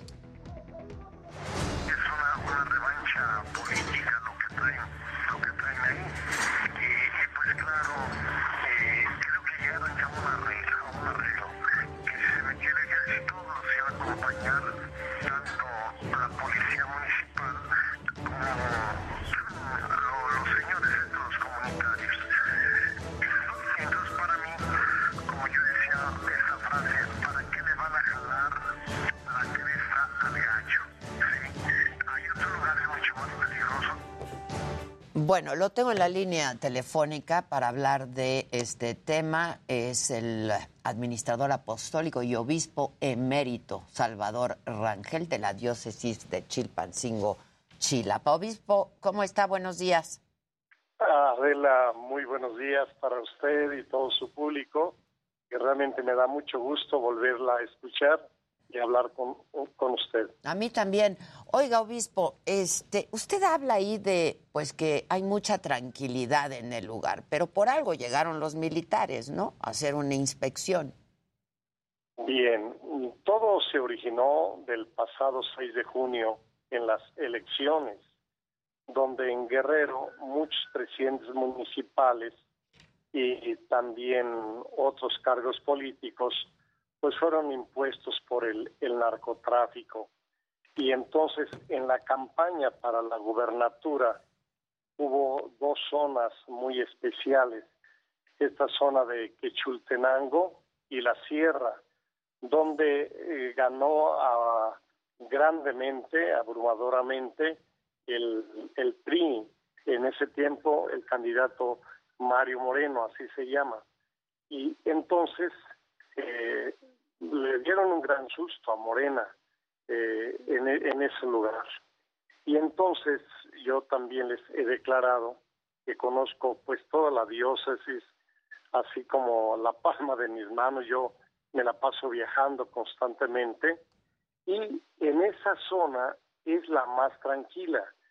Eh, ahí hay un otro grupo, vamos a decir, de narcotraficantes, que por cierto su negocio no lo tienen acá en esta zona, es fuera, fuera del estado de Guerrero, donde operan ellos, pero sí tiene una gran influencia política por el servicio social que ellos han realizado en toda esta zona. ¿De qué grupo me está hablando, obispo? Bueno, se llaman los ardillos. Los ardillos, justamente. Pero eh, se dice que se dice que tienen presencia ahí. No, sí, ahí viven, ahí ahí actúan. Entonces, es toda esta zona de, que se llama desde Petaquillas, eh, Mochitlán, Quechultenango, Colotlipa, Tistla, eh, Chilapa, por ejemplo. Y entonces, esos señores han metido orden, disciplina en esos lugares. Yo, yo puedo afirmar, y la gente lo puede decir, la gente eh, entra, sale, no hay levantones, no hay cobro de piso, ellos se oponen a que distribuyan la droga, sobre todo la droga dura que distribuyen por acá, que le llaman el hielo, el ice. Entonces, eh, realmente es la parte más tranquila, más pacífica de Guerrero. ¿Y por qué intervinieron? Yo ya sabía desde antes. Pues porque están ahí, obispo. Ahí están. Pues por eso interviene eh, la autoridad. Bueno, por eso llegan pero- los militares, ¿no? Que llegaron a hacer una asunto- inspección. Sí, fueron a hacer una inspección. Desde un, desde un día antes yo los vi. Yo los vi que iban camiones y, y muy, mucho ejército y la Guardia Nacional. Desde, desde un día antes yo lo vi. Pero la cosa, bueno, fueron a inspeccionar. Pero sí en la parte más tranquila del Estado. Es lo que yo decía una frase que se hizo famosa. ¿Para qué le jalan la cresta al gallo? Si tenemos lugares muy peligrosos, por ejemplo, Acapulco, Iguala, Huitzuco, el mismo Chilpancingo. Aquí continuamente, casi todos los días hay asesinatos, eh, levantones. Eh, ¿Por qué no le ponen más eh, cuidado a estos lugares más peligrosos? Y sí, allí en, esa zona está este grupo delictivo, pero vamos a decir, ellos mantienen el orden, mantienen la disciplina en ese hueco político social que Usted el dice gobierno. que ahí no hay violencia. Aunque ahí No están y ahí operan, no hay violencia. No, no hay violencia en esos en esa zona. Ya. ¿Y usted habla de esta revancha política por las elecciones del 6 de junio? Sí, exactamente, porque ahí estuvo a punto de perder la gobernadora actual, eh, la hija de don Félix, el ex senador o senador con licencia. Entonces, yo ya sabía que de alguna manera Morena o Félix o, o- o el gobierno actual iban a, a clavarle el colmillo a estas personas donde perdió, porque vamos a decir que Chultenango fue el meeting más grande que tuvo el PRI en Guerrero y, y, lo- y en otro lugar que acá se llama Mazatlán. Y yo para mí que fue más bien una revancha política de meter el ejército a ese lugar y como usted ya lo dijo, fueron retenidos. Al último llegaron a un Re- arreglo re- retenidos por seis horas a 50 militares, obispo. Sí, exacto, es que se levantó el pueblo. Es que el pueblo, pues, eh, vamos a decir, está como allá en el norte con el Chapo. Eh, quieren y defienden más a esta gente que la misma autoridad, porque desgraciadamente ellos se metieron unos días antes muy arbitrariamente y, y eso molestó a la población. Si están tranquilos, si están en paz, ¿a qué tenía que meterse la Guardia Nacional y el Ejército? ¿Usted intervino, obispo, eh, de alguna manera para que los liberaran? No, en esa vez yo no, no, no, no, tu- no tuve que ver nada. Ya, porque usted ha, ha intervenido, ¿no? Este, en varias ocasiones. Sí, en muchas ocasiones, eh, y por eso yo hablo eh, así en conciencia. También hay otros grupos muy violentos, y, y vamos a decir, eh, por ejemplo, la zona de Chilapa, acuérdense, hace eh, cinco o seis años no se podía caminar, muertos y muertos y muertos por otro grupo delictivo, eh, los famosos rojos. Pero afortunadamente tomaron prisionero al jefe de los rojos y poco a poco fueron eliminando ese grupo y ahorita también vamos a decir Chilapa, eh, vamos hasta la montaña arriba, Tlapa, que es un lugar tranquilo y un lugar seguro.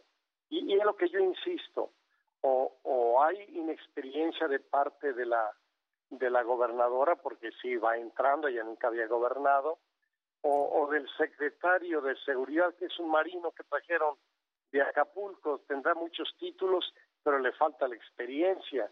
Entonces, o, o fue una inocentada de mandar el... Pero yo no creo que sea una inocentada lo que de mandar el, la policía, eh, la Guardia Nacional y el Ejército, pero eso eh, a mí me causa curiosidades al arreglo que llegaron.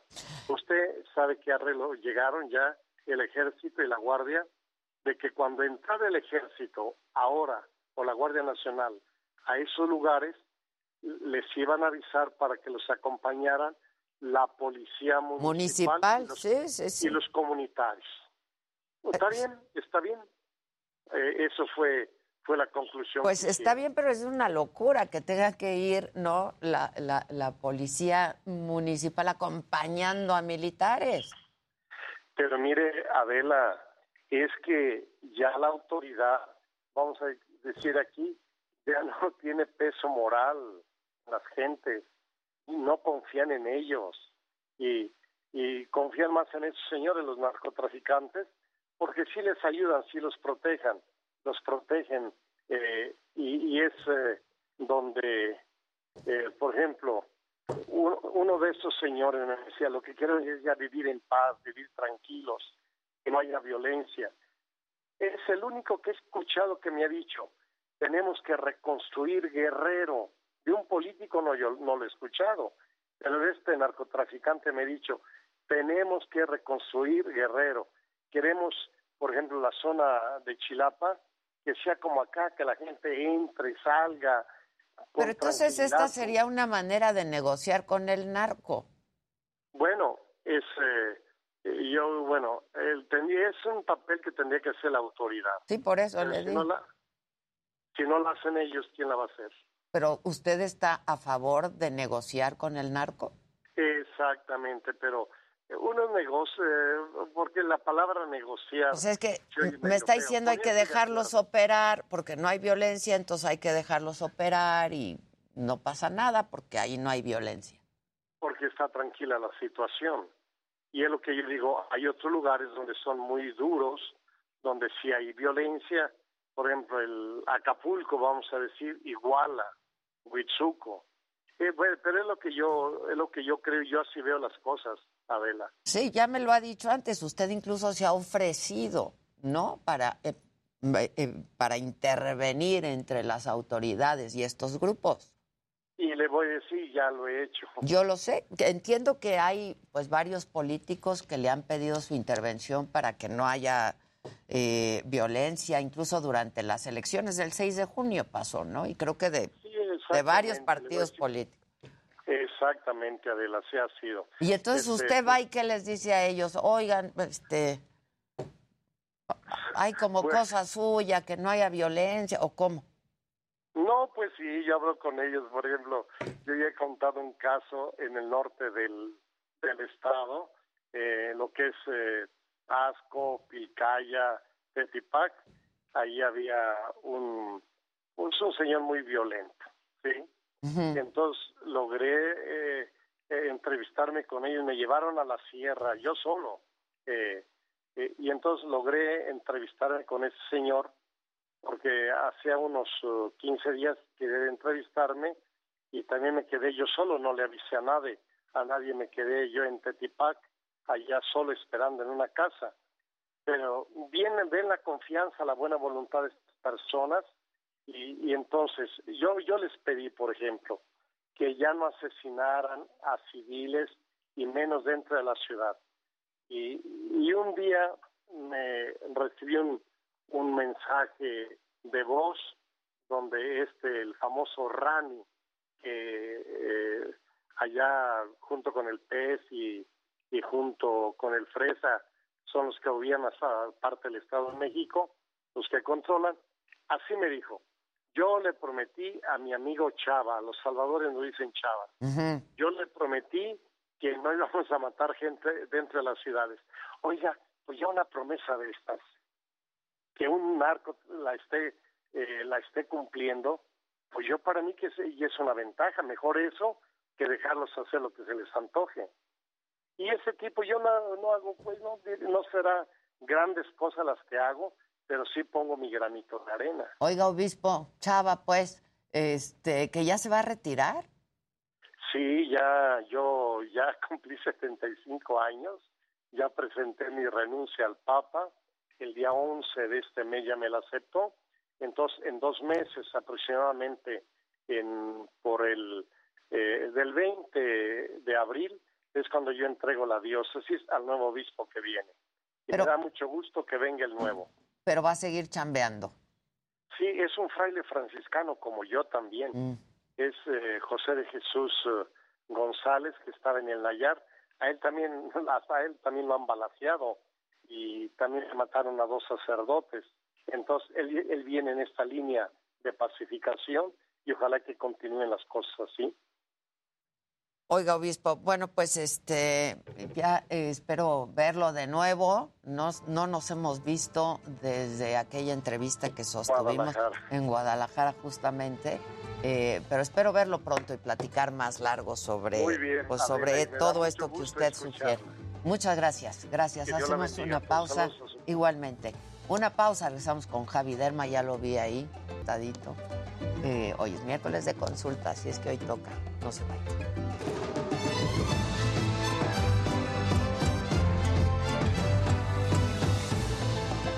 Mismo pleito de aquella entrevista. Que yo le decía, pero a ver, obispo. ¿Te acuerdas?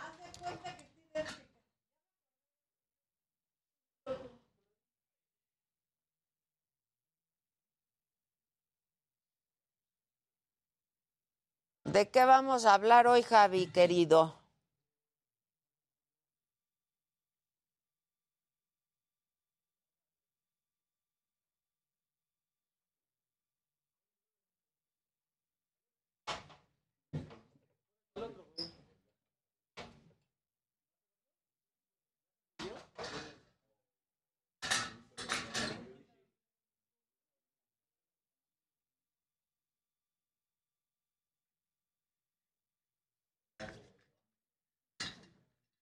Pasamos, chicos.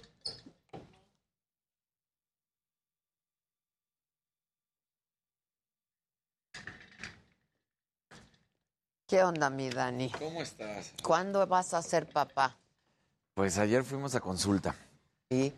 Que como ocho días más. Que- Pero ya. Ya, o sea, ya. ¿Cómo estás, mi Javi? Muy bien, muy bien. No me mandaste mis pastillas con ninguno de estos que te... No fuimos. Nadie fue. Nadie fue. Mañana sí. Todos quedaron de ahí. Yo de fue muy nadie mañana. Eva nos atendió Said muy bien, muy lindo. Qué guapo. Son este. ¿Qué le hizo? Uy, y ya me urge. Una bacteria, ¿no? Ahí. Sí, la forunculosis es un- una bacteria en piel cabelluda. Hay gente que cree que es forunculosis en, ¿Qué le, qué en le- el área. Por ahí. Exacto, pero no. No, no, no. ¿Pero qué? ¿Cómo se dio cuenta? ¿Qué tenía? Said. una- Said, como un absceso. Ah, la. No me di. Igual ahí brotándole la pus del pelo. Porque hay gente que se siente nada más como la bolita, como que se exprimen, pero ahí sigue. Entonces van haciendo como un quiste por abajo. Ya. De hecho, eso es parte de lo, de lo que vamos a hablar el día de hoy. Ah, vamos a hablar de eso. el- Muy bien. Forunculosis. Foliculitis. ¿Cómo has estado? Foliculosis, muy bien. Ya como que ya se respira más tranquilidad. ¿Sí?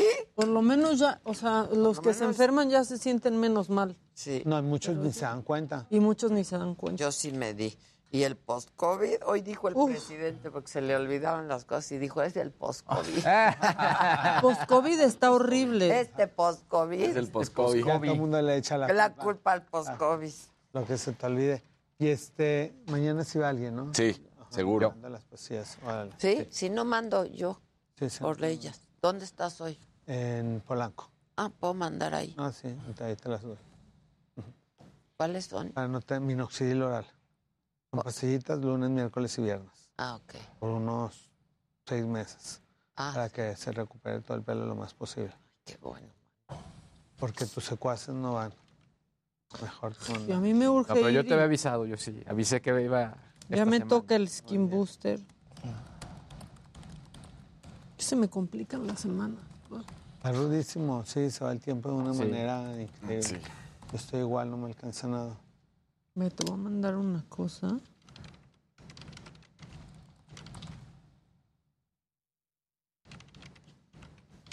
¿A mí quién? ¿A mí? Ujú.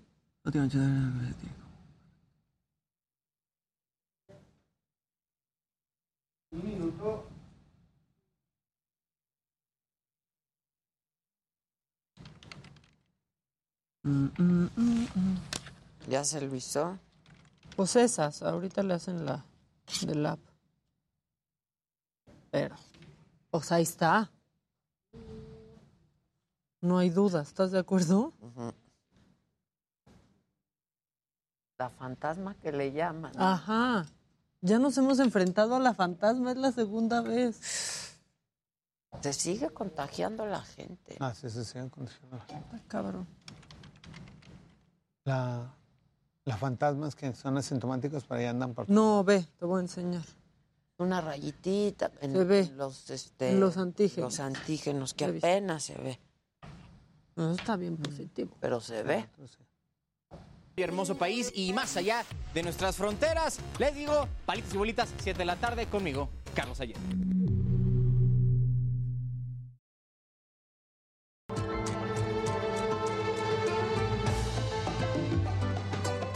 Amigos de Me lo dijo Adela, muy buenos días. Estamos ubicados en estos momentos en la alcaldía Iztapalapa. Exactamente es el eje 3 Oriente a la altura de la estación del metro Escuadrón 201, donde como pueden observar en las imágenes del Heraldo Televisión, tenemos un grupo de transportistas quienes están pidiendo que salga el servicio de mototaxis de sus rutas. Se trata de transportistas de la ruta 14 que opera por supuesto aquí en la alcaldía Iztapalapa y están bloqueando esta importante arteria. Lamentablemente ya se ve afectada la circulación y por supuesto muchas personas que utilizan la línea 5 del Metrobús, la cual está totalmente parada en ambas direcciones.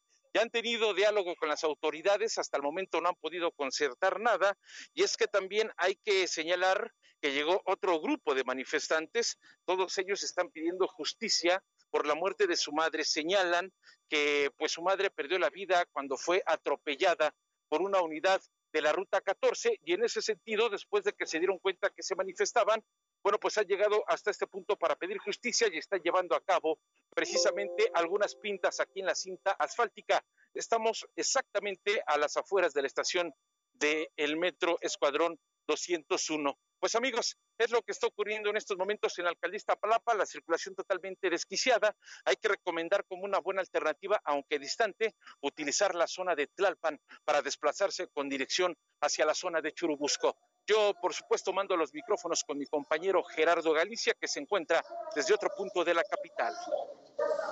Muchísimas gracias, Israel. Amigos de Me lo dijo Adela, tenemos una movilización en el centro histórico de la Ciudad de México. Son integrantes de la Alianza de los Pueblos por la Justicia Social de Oaxaca y llegaron desde muy temprano para manifestarse en el circuito del Zócalo frente a Palacio Nacional. Decidieron realizar una caminata ya por parte del circuito del Zócalo. Han caminado por la calle Monte de Piedad y en estos momentos utilizan la calle de Donceles para tratar de regresar nuevamente hacia Palacio Nacional. Están pidiendo la libertad de presos políticos y también se esclarezcan diversos casos de feminicidio que se han registrado en Oaxaca. Por este motivo tenemos algunos cierres a la circulación que realiza la Policía Capitalina en el primer cuadro de la ciudad. Habrá que tomarlo en cuenta y de preferencia de momento evitar transitar por arterias como el circuito del Zócalo y la avenida 20 de noviembre que las van a encontrar completamente cerradas. Por lo pronto, el reporte, seguimos muy pendientes, regresamos al estudio. Y vuelve. Bueno, pues hoy es miércoles, hoy toca y está aquí Javi Derma y quiere escuchar mucho aplauso. Mucho aplauso. ¡Bravo! ¡Bravo! El dueño de nuestra piel. Exacto. ¿Cómo estás, mi Javi? Muy bien, feliz de estar compartiendo con esta Nosotros hermosa más. familia. Nosotros más. Y dentro de la pandemia también cambiaron muchos de los hábitos de higiene y había gente que decía, bueno, si no salgo a trabajar diariamente y estoy en home office, ¿para qué me baño? ¿Para qué me baño? No, no. Me lavo el pelo una vez a la semana, me lo lavo dos veces a la semana y nada más se medio cambiaban de ropa. Bueno, hay veces que ni, pi- ni de pijama se cambiaban. Entonces, esto hace obviamente que la piel es un órgano de barrera y que poco a poco se vayan eh, pegando algunas de las contaminantes que se encuentran en la superficie del medio ambiente. La piel es un órgano que no está estéril, que aunque nos bañemos, van a existir bacterias, vi- virus, hongos en la superficie de la piel. Pero si no nos bañamos, pues con más ganas se van a ir acumulando. Entonces de repente hay gente que dice, bueno, es que tengo la caspa, tengo el cabello muy grasoso, eh, se me están cayendo algunos mechoncitos de pelo. Y en el interrogatorio les preguntabas, bueno, ¿cuántas veces te estás lavando el cabello? Y era así de que dos veces a la semana. Y utilizan aparte champús o sustancias muy agresivas porque para querer cortar la grasa que se fue acumulando utilizaban eh, jabones de ropa, de estos de jabonzote Zote. o diferentes otras marcas, para que cortara de raíz la grasa. Sin embargo, eso la piel lo ve también como una alteración y al cortar de forma tajante con estos detergentes la grasa, pues va a producir el mecanismo, eh, la piel como mecanismo de defensa más grasa todavía. Generalmente vamos a hablar hoy de foliculitis. La foliculitis se presenta como un proceso infeccioso en cualquier área del cuerpo en donde exista vello o cabello. Entonces puede pasar en la piel cabelluda, puede pasar en la espalda, en el pecho, los hombres que tienen pelo en pecho, en axilas, en la ingle, en cualquier lugar donde haya pelo. Esta, por ejemplo, es una imagen de la nuca, en donde hay gente que tiene una infección tipo acné tan importante en la nuca que el problema de la foliculitis es que es un proceso inflamatorio mucho más severo que el acné. Entonces, como es una inflamación más grande, puede producir una cicatriz por debajo de la piel y va a producir, por ejemplo, en esta fotografía, que ya no le salga barba o que ya no le salga pelo en la nuca o que ya no le salga pelo en la axila, porque se va a ir haciendo el absceso con todo y el pelito y se va a ir destruyendo. Entonces es un ¿Es lo absceso. que se conoce como el vello enterrado? Es como un vello enterrado. Sin embargo, llega a tomar tal dimensión que hay gente que no puede ni bajar el brazo. O sea, tiene que andar como robot porque al bajarlo le duele demasiado y llega a ser incapacitante. Al ser una infección, pues requiere tratamientos tomados con antibióticos que nos ayuden a ir matando esa bacteria. Sin embargo, si es algo leve, pues realmente son el tratamiento, son medidas higiénicas de lavarse la cara en la mañana y en la noche, utilizar un champú adecuado. Hay muchos champús que dicen champú DS, que es dermatitis seborreica, porque hasta el 30% de la población sí puede producir una grasa más densa de lo normal y generalmente los folículos de la nuca son mucho más fuertes que los de las otras áreas del cuerpo. Entonces en la nuca es muy común que se entierren estos vellitos y que se queden así como en esta imagen y que se vayan viendo como, como granos enterrados, pero se va viendo cada vez más ralito el pelo porque el pelo se va muriendo. Y en otro porcentaje de personas también tienen mucha hipersensibilidad en la barba. Entonces el hábito de cómo se van a rasurar tiene que ver mucho con que no se les esté enterrando el pelo, porque hay gente que llega a estar haciendo cicatrices queloides, obviamente destru- destruye el pelo y pues únicamente se van a ver las cicatrices. Aquí que tenemos varias barbas privilegiadas, ¿cómo le hacen para no traer tanto grano? Pues creo que también la, fo- eh, la forma de rasurarse es muy importante, ¿no, Javi? O sea, primero calentar la zona, lograr que se abran los poros, rasurarse y luego limpiarse otra vez con agua caliente, ¿no? Para que no se quede este, la crema dentro de los poros. Ya que te limpias con agua caliente, ya te pones agua fría, se cierran los poros ya limpios. Y pues así, por lo menos así, a mí no me... Yo me rasuro en la Ay, regadera con haz agua tu caliente. tutorial. Tu tutorial, ¿no? Yo dejo Sí, que me caiga el tu agua caliente a la rutina y la regadera. subimos a la saga. Me empiezo a rasurar. Este, pero en la regadera, entonces yo tengo toda la agüita caliente del, del cuello. Me rasuro siempre hacia abajo, nunca en, en otro sentido. ¿Por qué no hacia arriba? Porque hacia arriba, lo que pasa es que el pelo tiene un grosor que si lo estás cortando en diferentes direcciones, queda la punta como una navaja. Y esa navajita, cuando empieza a crecer, si se dobla tantito, se vuelve a enterrar. Entonces hay gente que trae ahí tres centímetros de pelo enterrado Sí. y llega un momento en el que ese mismo pelo actúa como cuerpo extraño y se empieza a hacer la foliculitis con el pelo enterrado. Entonces, tips, muy bien los dijeron. Hay gente que se queda así también media hora en el vapor y casi leyendo el periódico. Eso también es dañino, entonces tienen que llegar a lo que es ponerse fomentos de agua caliente, que para que se dilate un poquito el poro, y el vello llega a salir un poquito más. Entonces, cuando pasan la rasuradora, se corta más profunda la raíz. Entonces, al cerrarse el poro, queda el vellito por adentro y ya no está la espícula por afuera lastimándolo. Generalmente es en una sola dirección, que generalmente es de arriba hacia abajo. Si llega a quedar algún pequeño residuo, pues preferible ahí dejarlo a que de repente se están pasando en todas las direcciones, porque eso es lo que hace que se corte como navaja y que queda como, como Picudo. punza de lanza. Sí. Por eso Entonces, pica punza- luego. Por eso pica. Y de hecho hay, hay otra, hay mujeres que tienen foliculitis reaccional porque estar besando o tener interacción con el hombre que tiene esas espiculitas, es realmente es un arma punzocortante. Hay chavas que tienen rayas que les Sí, les dejas todo rojo. O hasta la- la- niñitas por su papá, ¿eh? Que su- tienen papá barbón. O sea, hay niñas que dicen, no, pica. Y les da el beso. Entonces la barba no debe de picar. La barba no debe de picar. Si estás bien pica, rasurado. Es que estás haciendo alguna técnica mal. Entonces, por ejemplo, ellos, pues la barba la deben de tener así como suavecita. Y obviamente, así como en el pelo, hay humectantes especiales para que también se pongan como Ajá, un derivado. de pelo. Ajá, aceites de pelo, acondicionadores o aftershaves, que después de la rasurada se lo ponen en el pelo y son derivados de aceites que van a aumentar ese pelo para que justo no quede con la consistencia de espina y que no se le siga enterrando. Y hay que estar cambiando la navaja también bien seguido, ¿no, Javi? Porque claro. eso también Depende de irrita cuánto, mucho. cómo la uses, pero Claro. sí, yo más o menos cada mes y medio, yo me rasuro lunes, miércoles y viernes y cada mes y medio cambio de navaja. Qué bien se cuidan Sí, estos. qué metrosexuales. Sus barbas. Porque efectivamente la- los rastrillos van perdiendo filo de manera no todo parejito. Entonces las partes que tienen mayor filo van a cortar mucho mejor que las partes que ya no tienen filo. Entonces lo ideal es estar cambiando de navajas. Y otro tip es pues conseguirse una arra- eléctrica y cortarse el cabello en lo más chiquito que se pueda, pero que siempre dejen un porcentaje de, pelo en la barba para que no esté completamente al ras y no sufran con estas espículas que se pueden estar enterrando. Te preguntan acá que si para esto ayuda, le ayuda a los hombres la depilación definitiva. Bueno, hay un porcentaje de personas que si de plano siempre se te están enterrando en la adolescencia, es que hay gente que desde los 14 años ya empieza a tener eso, ¿eh? eh, foliculitis. Yo sufrí mucho desde niño. Pero a lo mejor porque Siempre. no te rasurabas bien. Sí, seguramente, o sea, aprender bien cómo, cómo hacerlo. Y ya no sufres. No, ya no. La verdad es que desde, desde que, desde que te conocí, aprendí. Entonces, para gente. Un chorro. Aquí, tam- aquí también depende de la cantidad de barba que vayan a tener. Sí. Muchas Claro. veces las recomendaciones. Alguien que tiene la barba muy cerrada, pues poderse instruir de cuál va a ser la mejor manera de cuidados.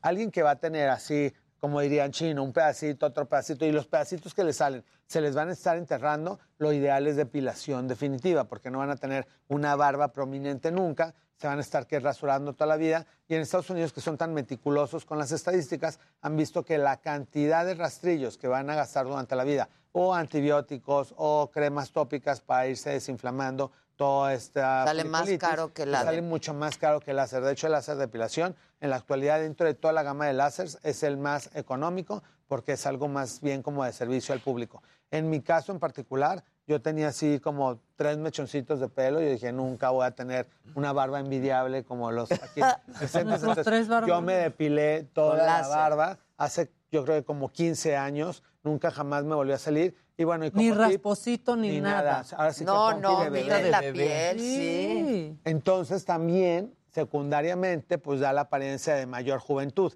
Entonces, obviamente, como no vas a tener canas, no se te está enterrando, no se te está irritando la piel, cuando me junto con gente de mi generación, 50, 53, este, que están todos barbudos, con, este, con mechones, con las infecciones, pues te ves aparente más joven porque ya no tienes esa barba. Bueno, y por eso y empiezas otras como- cosas, Eh, Javier. claro, Otras claro. Exacto. Pero sí, si no necesitan el pelo en alguna área en particular de su cuerpo, pues sí vale la pena eliminarlo. Y tiene que ser en una etapa temprana, porque los láseres identifican la melanina del pelo. Entonces, si se esperan a que empiecen a salir canas, la cana ya no la destruye ningún láser. Entonces, tienen que ser en etapas tempranas de 20, 30 años cuando se quieran depilar, porque si ya hay canas, esas ya no se las va a destruir.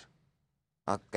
Justamente hay muchos hombres que nada más se depilan esta parte de la barba, Ah, ¿no, para no Javi? Porque, por ejemplo, nosotros nos rasuramos una vez cada dos días para quitártelo del cuello, que es lo que se ve un poquito feo, y hay hombres que se quitan lo del cuello con este Con láser. Con ya nunca volverlo- Súper común. De hecho, la mayoría de los modelos hacen eso porque cuando tienen que estar con la camiseta cerrada o con corbata la mayor parte del día, Sí, también el estar apretado, si el sudor irrita. le irrita y le está como rozando. Entonces, si se depilan en la parte de la barba, en donde realmente se les junta la barba con el cuello y con el tórax, que no hay este una continuación, hay una continuación de pelo, entonces se pueden definir el pelo que no necesitan y les queda nada más la barba de la cara y van quitando el área donde no la necesitan. Hoy te preguntan aquí que si las mujeres pueden usar minoxidil tomado o que si les puede empezar a salir pelo pues en donde no quieren.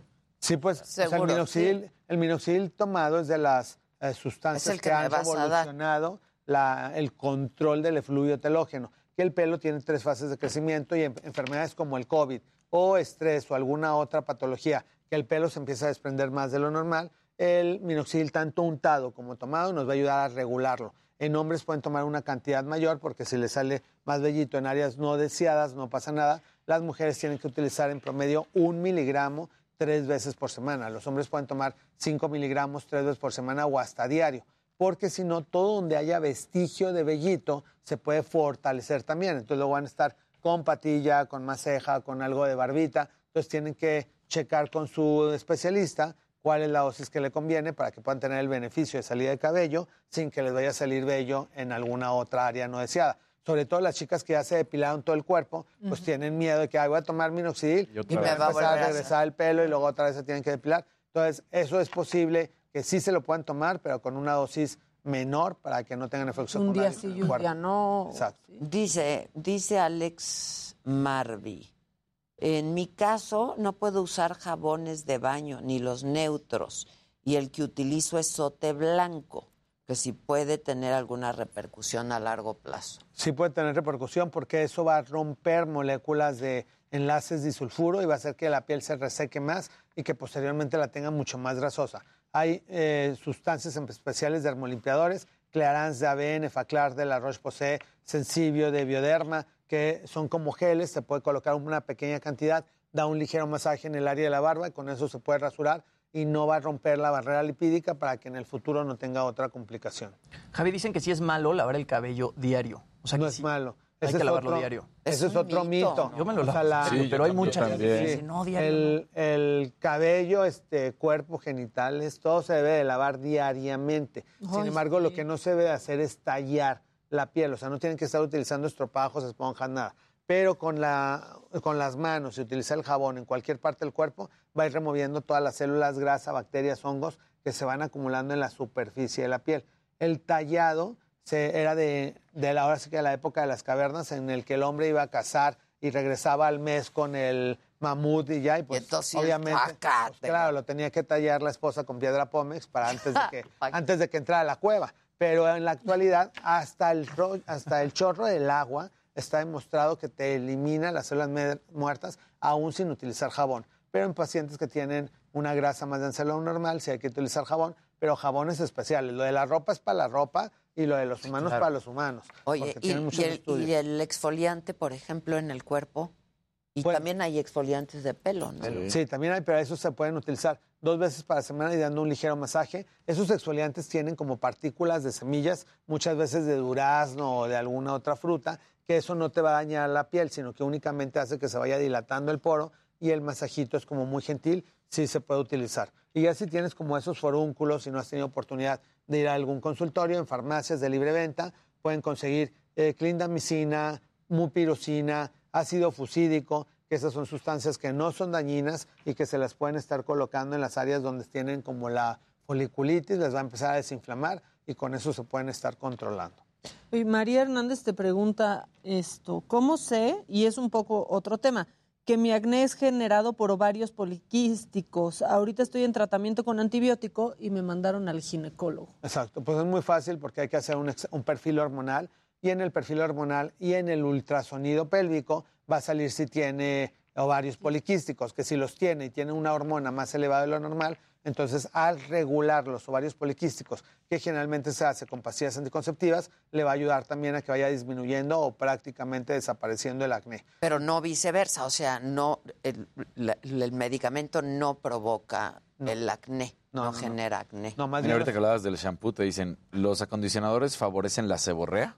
Dice Bueno, ese es otro mito. Si tienes la piel muy grasosa y el acondicionador te lo pones desde la piel cabelluda, entonces sí te puede engrasar nuevamente la piel. Entonces las recomendaciones es que lo usen de medios a puntas. Generalmente ningún hombre que tiene el pelo cortito usa acondicionadores, pero los acondicionadores están diseñados para desenredar el cabello y que se puedan peinar. Entonces dependiendo del largo del cabello, utilizar acondicionador es muy útil porque mientras más lo están jalando, hay otra alopecia que se llama alopecia de tracción, que hay chicas que de tanto jalarlo también se empiezan a quedar con huequitos sin cabello porque lo están pues estirando demasiado. Entonces el acondicionador es para que se les desenrede, sobre todo gente que tiene muchísimo cabello. Ajá, que no lo jale. De hecho, una de las indicaciones es que se detengan el cabello y luego ya lo peinen para que no estén jalándose el cabello. sí, sí. De hecho, a veces ve uno a las mamás como la niña va con todo y el sí. cepillo. Qué No, las mujeres Parece ahí que se jalan. No, hay que agarrar. Es culpa de ping-pong.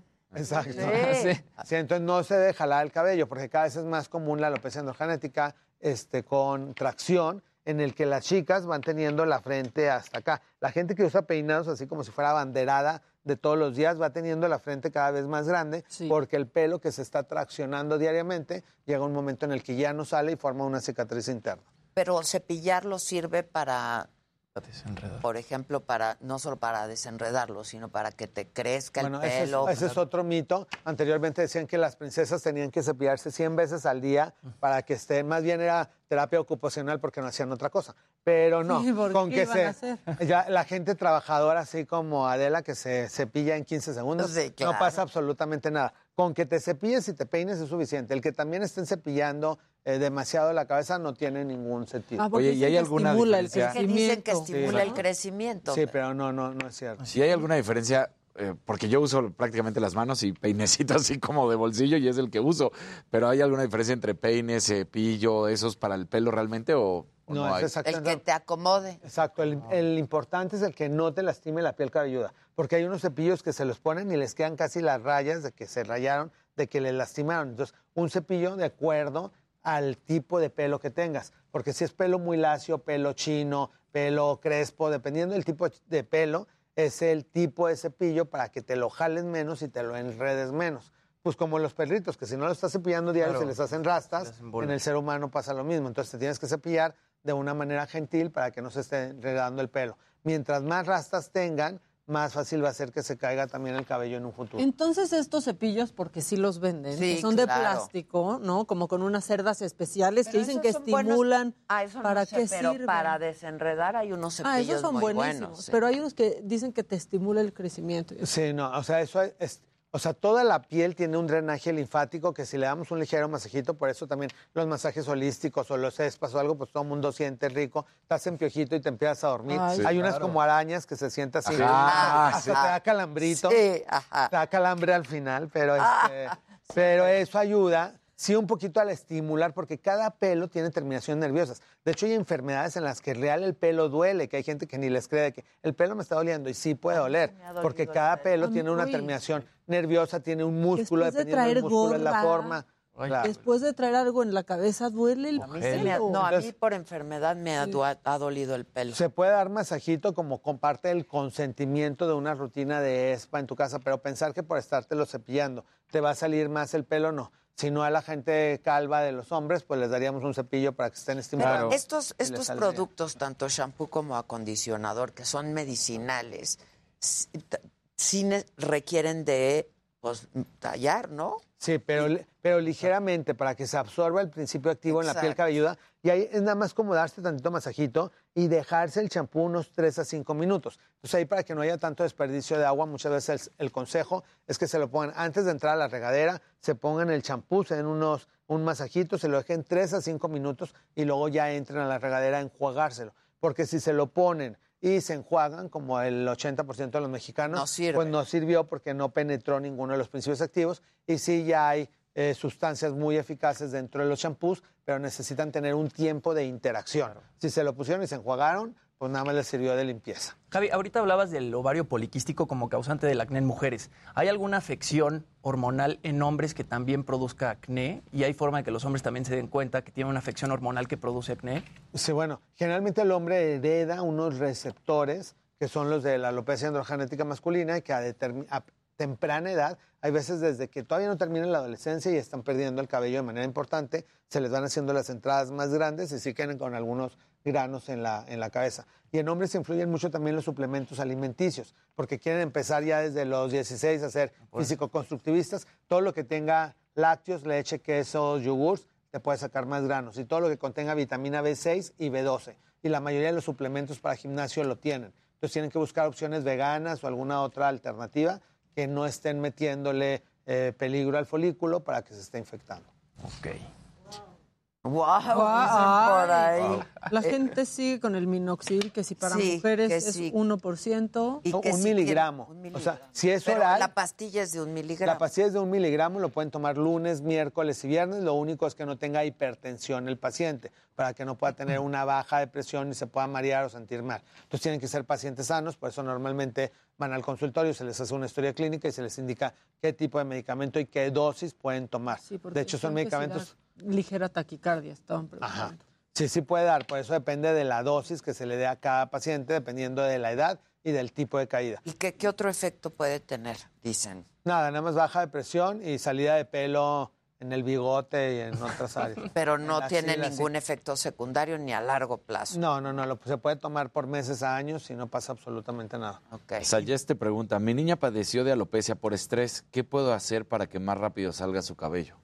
Cuando es por estrés, generalmente se llama alopecia areata, en la que se caen circulitos de pelo y ya se queda ahí como el círculo. Entonces, una opción es acudir al consultorio para inyectar un medicamento que le vuelva a salir el cabello. Y otra es utilizar un corticoide de baja potencia en la mañana y en la noche en el sitio donde tenga el circulito sin pelo para que le vuelva a salir. Y identificar las causas del estrés, llevarlo con algún terapeuta que se ponga a dibujar la niña. O sea, si en la actualidad el estrés y la ansiedad que está tan en boga y también Sí. como en niños, hay que ver la manera, porque hasta al regresar a clases yo tengo Que unas se sobrinas. cepillen el pelo. Claro, y que Como, por- como princesa. Pues sí, cien veces. Sí, como no están eh, acostumbrados a convivir con niños en la escuela y ahora de repente regresaron, pues tienen este, una situación de estrés. Entonces hay que ver la manera de cómo van a regresar a su vida normal. Tatiana está muy agobiada y llamando muchísimos mensajes y dice, mi papá sufría de forúnculos muy dolorosos y tenían, las tenía en la parte del ombligo.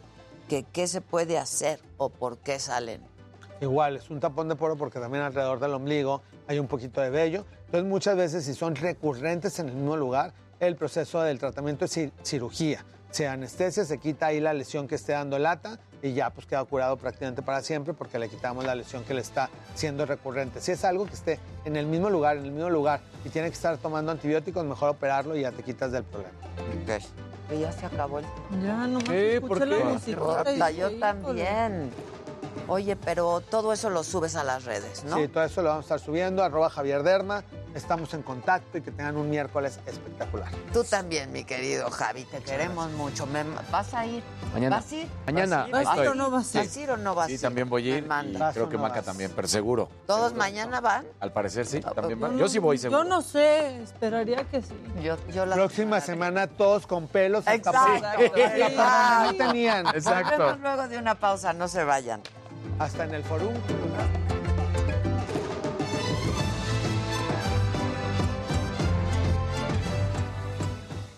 Estaba preguntando a alguien por ahí. mundo, pero a un porcentaje de gente sí, por eso tienen que ocupar o agua ternal o limpiarse con alguna toallita después. El problema es la gente, mucha gente después de hacer ejercicio se baña y ya, pero hay gente que se queda hasta con la ropa mojada y se va a desayunar y todo. Entonces también todo ese sudor les puede dar eh, pie de atleta, hongos en las ingles. eh, en la espalda, dice. Sí, en la espalda, entonces posible ponerse ropa seca o bañarse. Bañarse mejor, ¿no? Exacto. No quedarse con el sudor claro. ahí. Eso les va a quitar. Ok. Gracias, mi Javi. No, muchas gracias, gracias a todos. Gracias, Javi. Qué buen outfit. Bye, mi Muchas Javi. gracias. Siempre, Oye, oye, siempre. oye, es así de, de, Qué a de- gusto. de circo, así de. Ve el zapato. Ya lo vi, ya lo vi. Gracias, Javi. Taconado y todo, Que claro. si no se para de él y le quedo así como, No, pero hoy- como en maternidad. Hola, ¿cómo Hoy estás? traigo taconazo. Trae mucha altura, O sea, siempre. Sí, hoy sí. En todos los sentidos. Mi Gaby, cuídate mucho. ¿Dónde? Hola, ¿cómo estás? Bien también, muchas gracias. Hola. Gracias. Y- Hola, ¿cómo estás? Bien, ¿y tú? Bye, mi Javi. Gracias por todo.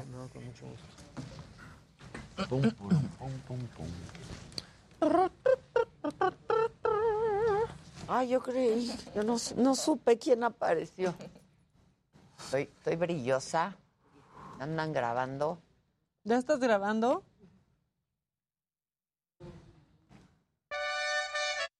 ¿De Ah, caray. quién es cumpleaños? ¿Quién, quién, quién? Hoy. Gracias, ¿Quién muchas gracias. cumpleaños? Es un no cumpleaños. No le pregunté de las trencitas. ¿Decías que te crezca el pelo? Ajá.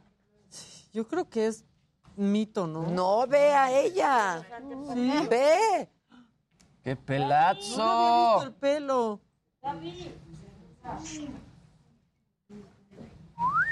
Amo la sección de Javi Derma, dicen bueno para la otra.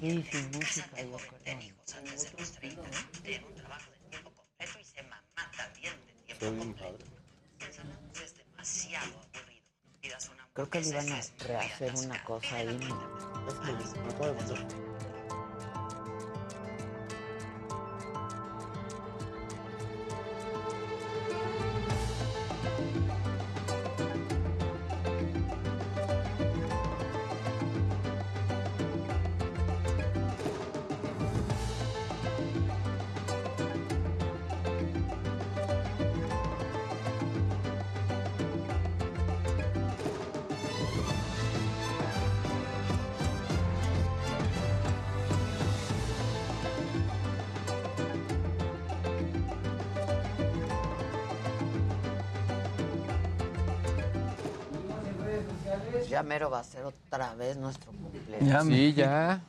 Qué cosa, esto no para. Sin poder hacer fiesta.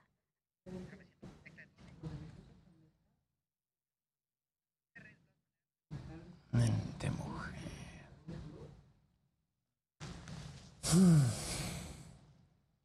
A ver.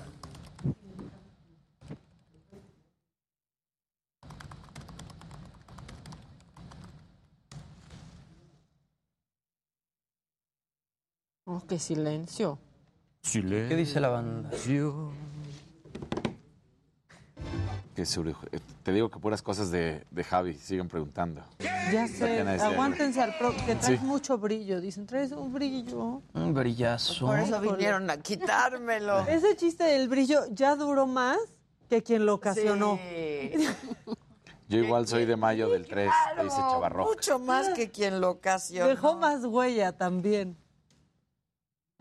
Muy bien, Saludos, Cari. si. Dice, los tuve que seguir por YouTube y tuve que hasta abrir correo solo para escucharlos y escribir bien. comentarios. Que se arme el rock. Que tener mucho sexo evita la salida de barros. Leí eso. Pues yo creo que eso es mito. Yo también. ¿no? ¿Qué? Que sale, o sea, que tener muchas relaciones sexuales evita que salgan barros. Ah, Es mito. Pero inténtenlo. pero, Exacto. pero a ver, hace un poco de sentido. Es, es un asunto.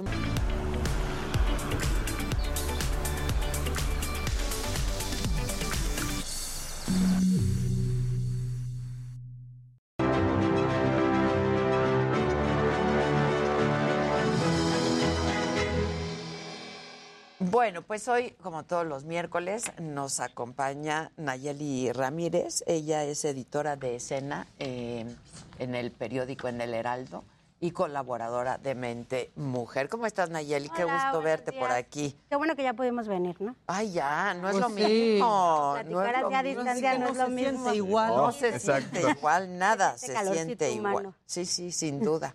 ¿De qué nos vas a hablar hoy, Nayeli? Pues hoy traemos un tema muy interesante que salió en Mente Mujeres lo vi el lunes, sí, lo vi, lo vi. que es sobre estas cineastas mexicanas que la están rompiendo y el Festival de Cine de Morelia hace actividades todo el año. Entonces decidió hacer un compendio de estas cineastas contemporáneas para que todo el público tuviera acceso a ellas. Entre pues ellas está Lucía Gajá, Natalia Beristain, Rita Basulto, eh, Elisa Miller, que la verdad ya son nombres conocidos en la cinematografía nacional e internacional. Entonces decidió juntarlas y que cada una hiciera un autorretrato. Entonces, con sus técnicas, con, sus con su experiencia, lo pusiera en este compendio para que la gente empezara a conocer un poco más de, de ellas. Todo esto, Daniela Michel se le ocurrió, que es la directora del Festival de Cine de Morelia, Ajá. pues para hacer un cine y una industria más equitativa, para que esos nombres estén arriba y, es- y esas mujeres tengan como este empuje, aunque ya han estado en Cannes, Sí, aunque ya han claro. estado en, en Sundance, han estado en varios festivales internacionales, que la gente los conozca más y sobre todo a ella le interesa que la gente local los conozca. que los Claro, y su las trabajo. Y claro. su trabajo. Entonces, ustedes se pueden meter a la, a la página del Festival de Cine, ven todos estos autorretratos. Por ejemplo, hablamos con Rita Basulto y dice que ella volvió a entrar como en esta animación hecha por ella misma, ahora que hizo en pandemia, lo hizo junto a su hijo. Ah. Entonces, eh, se fue descubriendo porque se acuerda que las primeras cosas que hizo eh, de cine animado fue así, fue hacerlas así. Entonces, con, con esta, esta hecha- hecho a mano, todo hecho a mano. Dibujando y, y- eh, haciendo en plastilina. Cuadro por Ah, cuadro, sí. Se fue reencontrando desde sus inicios en estos trabajos. Y ella nos, nos platica de que, pues la verdad es una gran oportunidad porque ya está en una plataforma, está también en esta plataforma del cine que también puedes comprar el trabajo, también está en Filming Latino. Entonces es pues una ven- ventanas muy grandes para ellas, a pesar de que todas ellas ya han estado en otros festivales. Entonces, pues yo creo que la industria está cambiando muchísimo y se está haciendo como más equitativa. Ya tenemos directoras eh, nominadas al Oscar, eh, como ahora en esta nueva edición que está Jane Campion, que ya es Claro. la segunda vez que está nominada al Oscar. Entonces, Que también hay un dato duro ahí con, con los Óscares de 2022, que es el año ¿no? en el que menos mujeres han estado nominadas en tres años. El 28% de las nominaciones en todas las categorías Sí. es a mujeres. O sea, todavía pues, nos falta mucho. el, el trabajo que falta es bastante para lograr que las nominaciones realmente sean equitativas. Y es lo que dice Daniela Mitchell, porque es, eh, las mujeres están ahí, pero falta como que las vean, porque hay productoras, hay staff, hay directoras, hay actrices. Aquí tenemos también Ángeles Cruz, es actriz de su propio autorretrato y también es la directora y también ha hecho películas. Entonces la hacen de todo, son multitask todas las mujeres. Y dice Daniela Mitchell que eso es lo que hace falta. Ahí están las mujeres. Sacarlas a, a Claro, flote es lo que hace chapeando, y están- y la industria mexicana, pues sí está dando grandes cuesta el pasos. triple, ¿eh? De Claro. trabajo. Sí, el triple. Por decirlo menos. Como siempre. Como en todo. Como en todo, nos ha costado. Tienen que demostrar más y ganar menos. Exactamente. Aquí tuvimos, por ejemplo, a Tatiana Hueso, que nos vino a presentar Noche de Fuego, que también en Cannes Estoy le tristísima fue muy que bien. no fue nominada. No la nominaron a Oscar. Mejor Película Extranjera. Sí, fue una decisión como extraña. Y Coda sí, perdón. Coda sí. Coda. O sea, no hay... Con una historia... Ahora, en todo esto de las... ¿Coda es extranjera? No, no, en mejor no, película, pero pero si Coda logra una nominación. Porque Noche de Fuego no. Que hay una película francesa que antecede Sí, Coda. a es un Coda. remake. Es Coda. un remake. Es un remake. Sí. Sí, ese es un remake. Pero no se ha dicho, ¿no? O sea, no, no la presentan como un remake. No lo mencionaron Y tanto. dicen que la francesa es, yo Es no la he visto, pero que es una belleza. Que el cine europeo sí nos lleva Sí. bastante. Es bien padre. Tenemos sí. muchos remakes que la gente piensa que es este que son nuevas, pero son no, originales, Son, sí, europeas, sí, sí. como también el cine de terror japonés que luego lo hacen en Hollywood y la gente piensa que es que es nuevo ese cine. Ahora, una figura histórica en el, en el tema de los festivales en México es Sarah Hawk, o sea, que es de expresión en corto en su momento y ahora del Festival Internacional de Cine de Guanajuato. Pero Sara ha estado en esto desde hace casi 20 años, impulsando sobre todo nuevos valores eh, y pues mucha gente estuvo en su momento ahí, previo incluso a Morelia. Sí, ella la verdad ha peleado mucho por los derechos de la cine de las cine, sí. sí, del ella- cine de mujer que existe, o sea, el cine de mujer como la literatura femenina, no feminista, literatura femenina, por- hecha por mujeres, pues. Y ya un gran paso es que todos los festivales ahorita que tenemos en México son dirigidos por mujeres y no, to- y no todos lo saben. Es Claro. Sarah Hodge, Daniela Michel, el de Guadalajara también.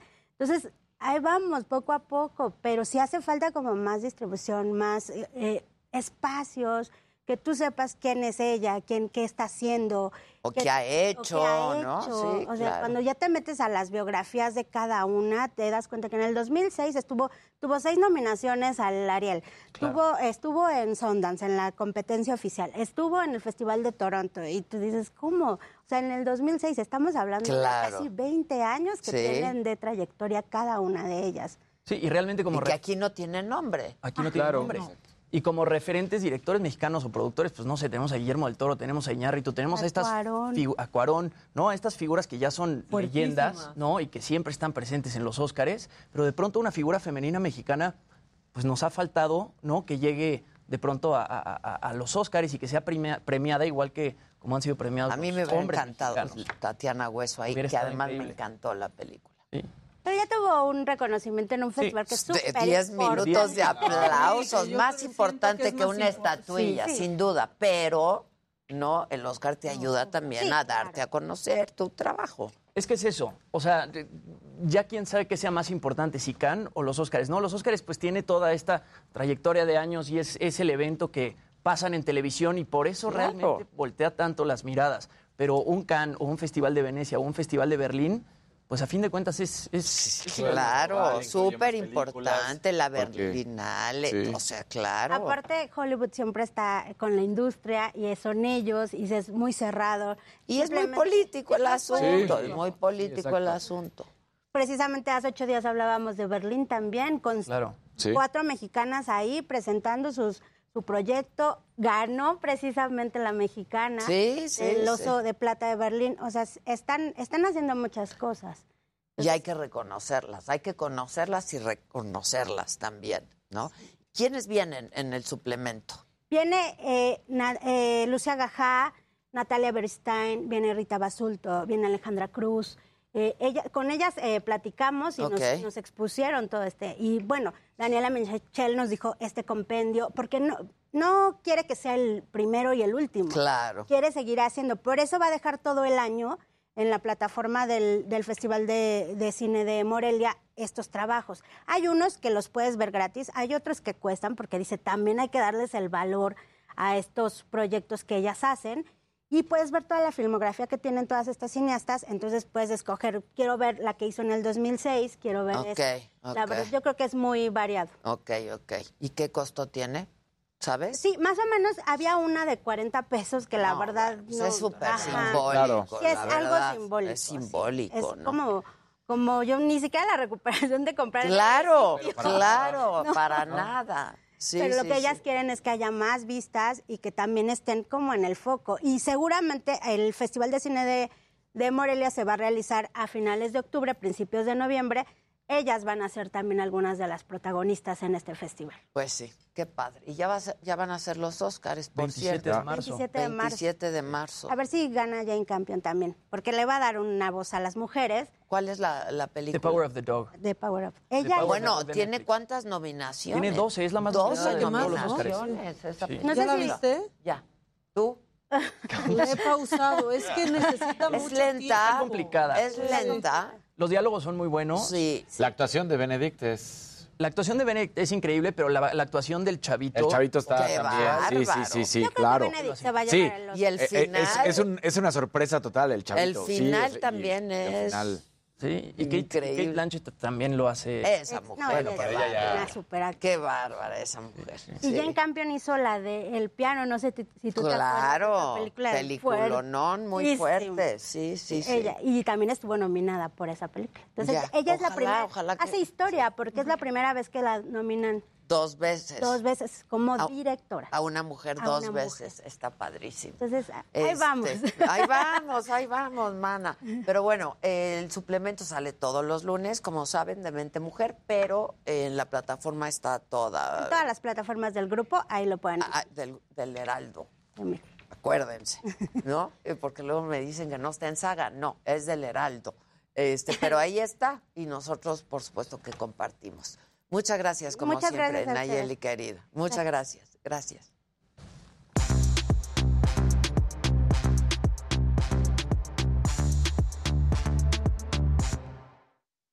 Bueno, muchachos, ¿qué me tienen? ¿Qué onda? ¿Qué onda? Bueno, a ver, pues hablando de los Óscares, Bien. eh, justo mañana se estrena Licorice Pizza. Que está Llega- muy buena, ¿eh? Me dijeron. No la he visto. Me dijeron que está muy buena. Mañana- Terés me dijo. Y ya la vio en cines en Estados Unidos, Sí, me en imagino. cine en porque Estados todavía Unidos. en Ella es mi plataforma de primer streaming. filtro Sí, siempre. también siempre es mi primer. Y además filtro. Teresa es buen filtro, pues, pues estudió, estudió cine, cine, entonces hace eso, ¿no? se la sabe bastante bien. Yo también le escribo directo a Teresa, ¿ya viste esta película? ¿Qué te pareció? No, pues me pareció muy buena. Ah, bueno, James entonces ahí la Bond voy a ver. nos dijo, pero enojada, no, No. pierdan el tiempo ni la Sí, vean. con James con Bond. James Bond. Sí, sí, sí. sí. Yo hice caso. Yo la vi porque era... Sí, sí. O sea, se yo estoy esperando que me la tope en la tele. Ya cuando me la tope la veré, Hasta pero... dijo, se las voy a spoilear porque no importa. Y la spoileo completa. Yo nada más la vi porque era la última de Daniel Craig. Pero bueno, mañana estrena Licorice Pizza en todas las salas de cine de México, no en todas, pero en varias salas de cine de México. Es la nueva película de Paul Thomas Anderson y bueno, cuenta una historia de amor entre dos adolescentes que se conocen en el San Francisco de los 70s.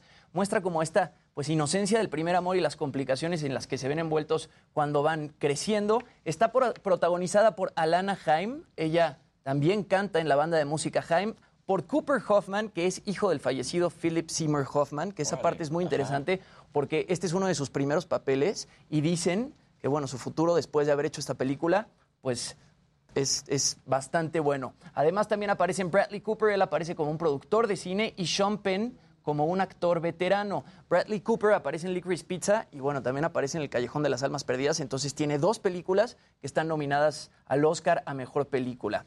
Y bueno, los Oscars, justo ayer se revela la noticia que deciden recortar ocho categorías, ocho categorías ya no se van a, a- a entregar en la ceremonia. Pero se van a entregar. Se van a entregar antes. Ah, antes. Sí, van a Está ser bien, como... para que no sea Pues tan bien. larga y Sí, aburrida. Es que luego se alarga demasiado, la ceremonia. Demasiado. Dijeron que justamente esta decisión la toman para que los números musicales y los números de comedia y para que las hosts pues se puedan explayar un poquito más en el evento y no todo sean pues entrega de categoría y entrega de categoría y entrega de categoría. Sí, muy Entonces, bien, las bueno. categorías principales se quedan, pero recortan ocho categorías que se van a entregar antes. Ya, qué bueno.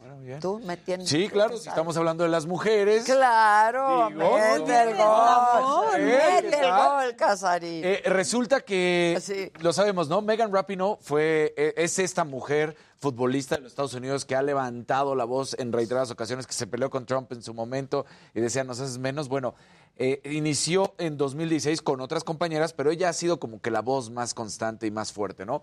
Eh, esta demanda en contra del fútbol de los Estados Unidos. A nivel selección, hay que aclarar esto, es a nivel selección donde decían, ¿por qué los hombres ganan más que nosotras y nosotras hemos sido campeones del mundo en repetidas ocasiones y los hombres pues no. Entonces ya ganan y van a ganar absolutamente la misma cantidad cuando vayan a la selección, el salario que tienen la selección y además van a resarcir el daño, una indemnización de 24 millones de dólares para todas las mujeres. Con esto de la selección de los Estados Unidos. Con esto igualan a Nueva Zelanda y Australia en igualdad salarial para las elecciones. Lo hemos platicado que a nivel de equipos es, es complicado porque sí todavía No, no, Brasil lo hacía. ajá, todavía no llega a ser un estadio, una representación como pudiéramos hablar, digamos, Megan Rapinoe, ¿no? Contra un Cristiano Ronaldo, contra un Messi. Por eso va a ser muy complicado a nivel de clubes. Pero a nivel de selecciones me parece que es excelente porque cuando tú vas a representar al país, el, el- la- ahora sí que la encargada de selecciones nacionales de cada país les da un sueldo a los jugadores. Y ahí era donde ve una diferencia, y ahí sí yo no veo por qué tenía que haber una diferencia. Claro, porque dices, ¿por qué? Una cosa ¿cuál son los contratos publicitarios, ¿no? Claro. Y otra cosa lo que les paga el club. Claro. Les paga el club. Exacto, que es lo que decía la Federación Brasileña, de pues los jugadores tendrán sus contratos, pero nosotros, o sea, el sueldo por estar en la selección va a ser el mismo y fueron los primeros en hacerlo. Te- hasta dimos esa noticia Sí, sí, en sí, radio. en radio. Entonces, bueno, pues ahí está, se gana y es histórico esto. Y esperemos que con esta victoria sean más y cada vez más los países que se sumen o más las elecciones que se sumen a hacer esta situación. Y no te puedes poner a las patadas con un Cristiano Ronaldo que tiene 400 millones de seguidores en Instagram, ¿no? Claro. O sea, Sí. las marcas Pero evidentemente eso ni le van a siquiera pagar ya seas un mujer dineral. o seas hombre. O sea, lo que pasa es que son iconos. Sí, con Cristiano nadie. Como Cristiano nadie. Pero sí, a nivel de club ya es diferente porque la misma mercadotecnia del club, los mismos resultados, va diferente en cuanto al fútbol femenil que el varonil. Pero a nivel selección es exactamente lo mismo. Estás representando al país. Oigan, y ya que estamos hablando de eso, Sí. voy con una cosa que no viene al caso. Bueno, puede ser hombres que piensan que son caballeros, pero no como algunos futbolistas que dicen, "Eh, ¿podría ser esto si fuera feminista? ¿No? Así Eh. le hacen. Bueno, pues vean cómo se hizo viral este caballero en una pizzería, porque pues él pensó que estaba ayudando. A ver. Pero no. ¡Qué caballeroso!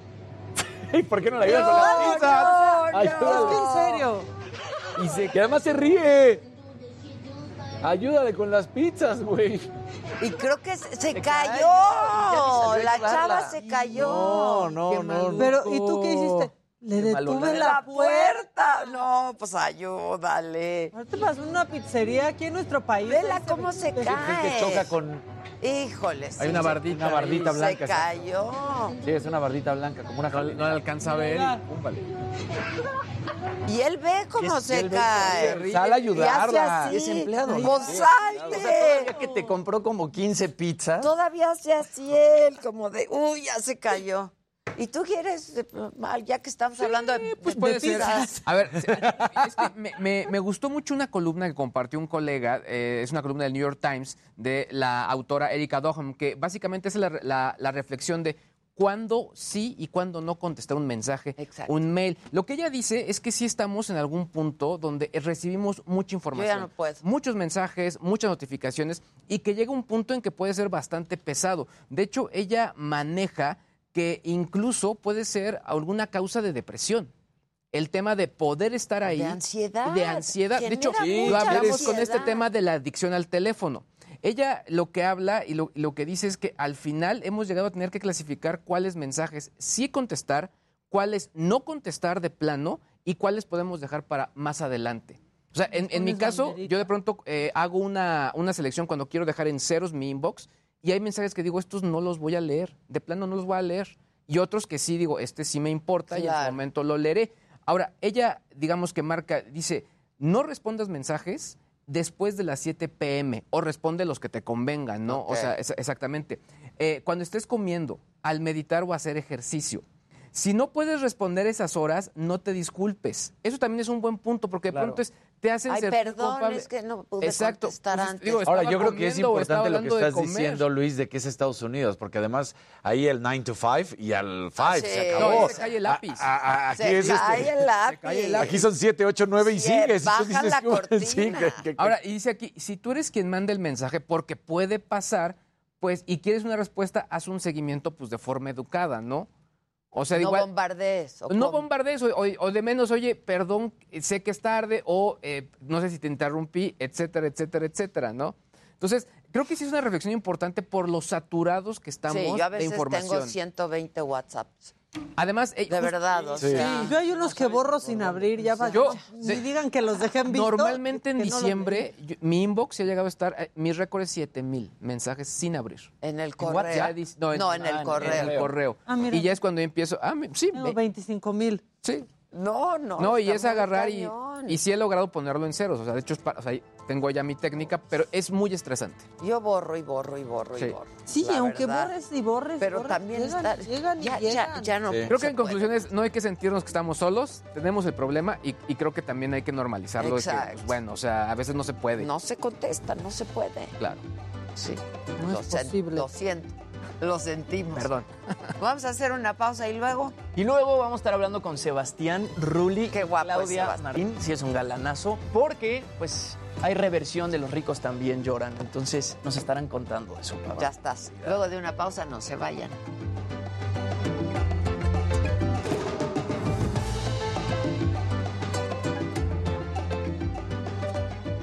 ¿A qué hora Pues estaban sería su...? preocupados. Eh, que nada más. Yo le puedo mandar un mensaje. Ah, exacto. Desde, Va a tener a las 11. le- desde ahorita incluso. Nomás que... Uy, yo tenía su celular y ya no. Que me lo mande, ¿no? Mañana, es que mañana tengo el evento. No, esto sería las 11 de la- del día. Ah, pues está Nada más complicado. saludarlo ahorita. Sí, mejor lo, lo saludo o le hablo saliendo. Si me mandan el teléfono. ¿Qué dice la ¿Qué banda? dice la banda? Buenos días a todos. Adela, eres una chingona, te admiro. Ojalá me puedas enviar saludos. Uriel Gallardo dice, Maca, me encantas. Luis G.I.G., por favor, ¿qué marcas son Gracias. tus tenis? Se ven muy padres. Estos son camper. Camper. Yo ni reviso mi correo. Bueno, es que yo ya prefiero que me manden un WhatsApp que un mail. También, Sí, yo también. La verdad. también. Porque el- yo estoy mucho más pendiente del WhatsApp. Yo, por ejemplo, sí, les pido que boletines de prensa, sí mail, y a menos que sea algo ya directo, pues ya, ya WhatsApp. Claro. exacto. Porque a mí, a mi mail ya me llegan más newsletters y cosas de ropas. Sí. Puro sí, spam. Sí, sí. Sí. Sí, así. Eh, yo, hola Karen, de hecho se me parece. ¿Qué dice la banda, muchachos? El fútbol es de hombres, no de mujeres, dice Carlos Juan. ¿Es no sabe que estamos en el poner? 2022. No, no, no, no. ¿Quién? ¿Cómo Ah, dijo? Eso, Carlos Juan pone el fútbol. es Hay un anaranjadito. Échenme la música. Besos a Música, todos, son lo maestro. máximo, dice Andrea de la Garza.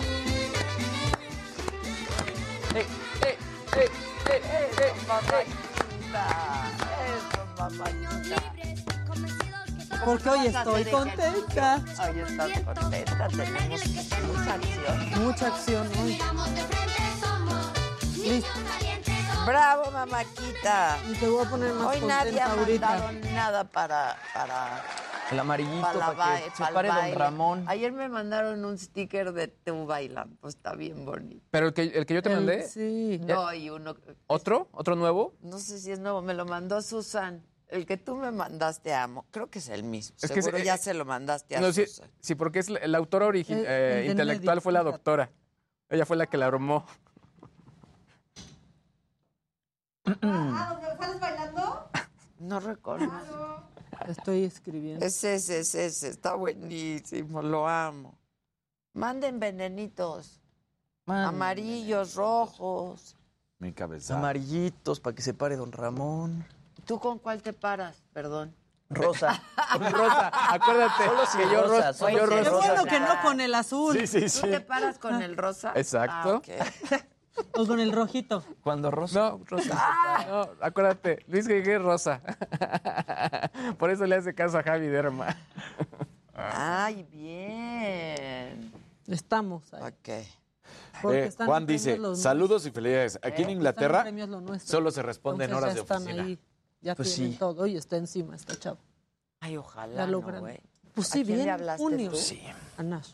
Es que, a ver, Sí, es Me mejor. encanta no su va a programa. pasar. Podrían mandarme un saludo. Estoy en el trabajo y siempre Sí. miro. Saludos desde Chicago. Pero qué poca, Saludos, porque Clau. cuando él me pide un favor, se lo hago, eh. Pero es que Saludos desde Porque lo Minnesota, encarga. con mucho O frío, sea, menos él 18 lo haría grados. lo- Ay, Federico, no manches. Menos 18. prefiero yo. Exacto. O sea, no lo va a hacer él. Falta el factor viento. La familia Belier se llama el antecedente de... De Coda. De Coda. Buenísima, yo la vi. Que es una gran película. Yo la vi. dicen. Es, este, ah, no sabía que de eso trataba Coda, pero yo vi la Es una película. familia Es que yo me de aventaba. sordos. Ajá, y ella es. Canta. Su tra- su- Sí. Exacto. Es, es buenísima. Y, y ellos trabajaban, me parece que era una granja o tenían como Ajá, una granja, la de la familia Belier. sí. Ah, Es que antes yo iba mucho al, al ciclo de cine de, de. Cinépolis, era de Cinépolis, francés, y ahí las ponían. Y yo la vi. Qué Pero esa ya tiene mucho tiempo, ¿eh? italiano. Está sí, en Apple como TV hace Plus. cinco años, ¿no? Ah, No, la voy a familia ver. Belier. Hasta más, yo creo que la de familia Belier. Yo creo que hasta más Ah, ¿sí? tiene, sí. Ah, la voy a ver. Pero muy, 2014. muy buena. A ver Es como Perfectos Desconocidos, que tiene tres versiones antes de la Sí. mexicana y son muy Ah. buenas. Ya ni qué decir de la obra, o sea, ya que hayan hecho... 2014, la familia Belier. 2014, sí. Ah, mira, Siete años. ocho años casi. Ocho. Ocho. Ocho, pues sí, ya. Híjoles, ocho años. Todo pasa. Digo que Todo ya- pa-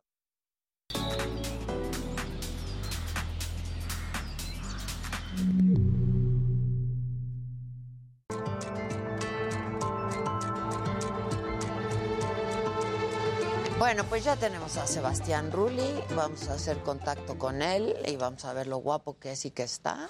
cada vez más. Hola, mi querido Sebastián. ¿Cómo estás, Adela? Muy Qué gusto escucharte y poder verte también. Igualmente, igualmente, ¿cómo te va? ¿Te va bien? Siempre. Muy bien, muy contento y emocionado con esta semana de estreno. Cuéntanos. Estamos, pues ya, ya en manos de la gente, con Los ricos también lloran, una historia clásica, el clásico de clásicos, la historia que dio la vuelta al mundo y, y cambió la historia de la televisión mexicana y nos dio a conocer en muchas partes de este planeta. Eh, renovados con, con una producción impecable de la mano de Carlos Bardazano y un elenco que, bueno, muchos, muchos son gente muy querida en los hogares, conocidos, grandes actores, un talento maravilloso. La verdad, muy contentos por la respuesta del primer capítulo y el segundo, que ha subido más el rating todavía y con más intenciones de seguir conquistando corazones.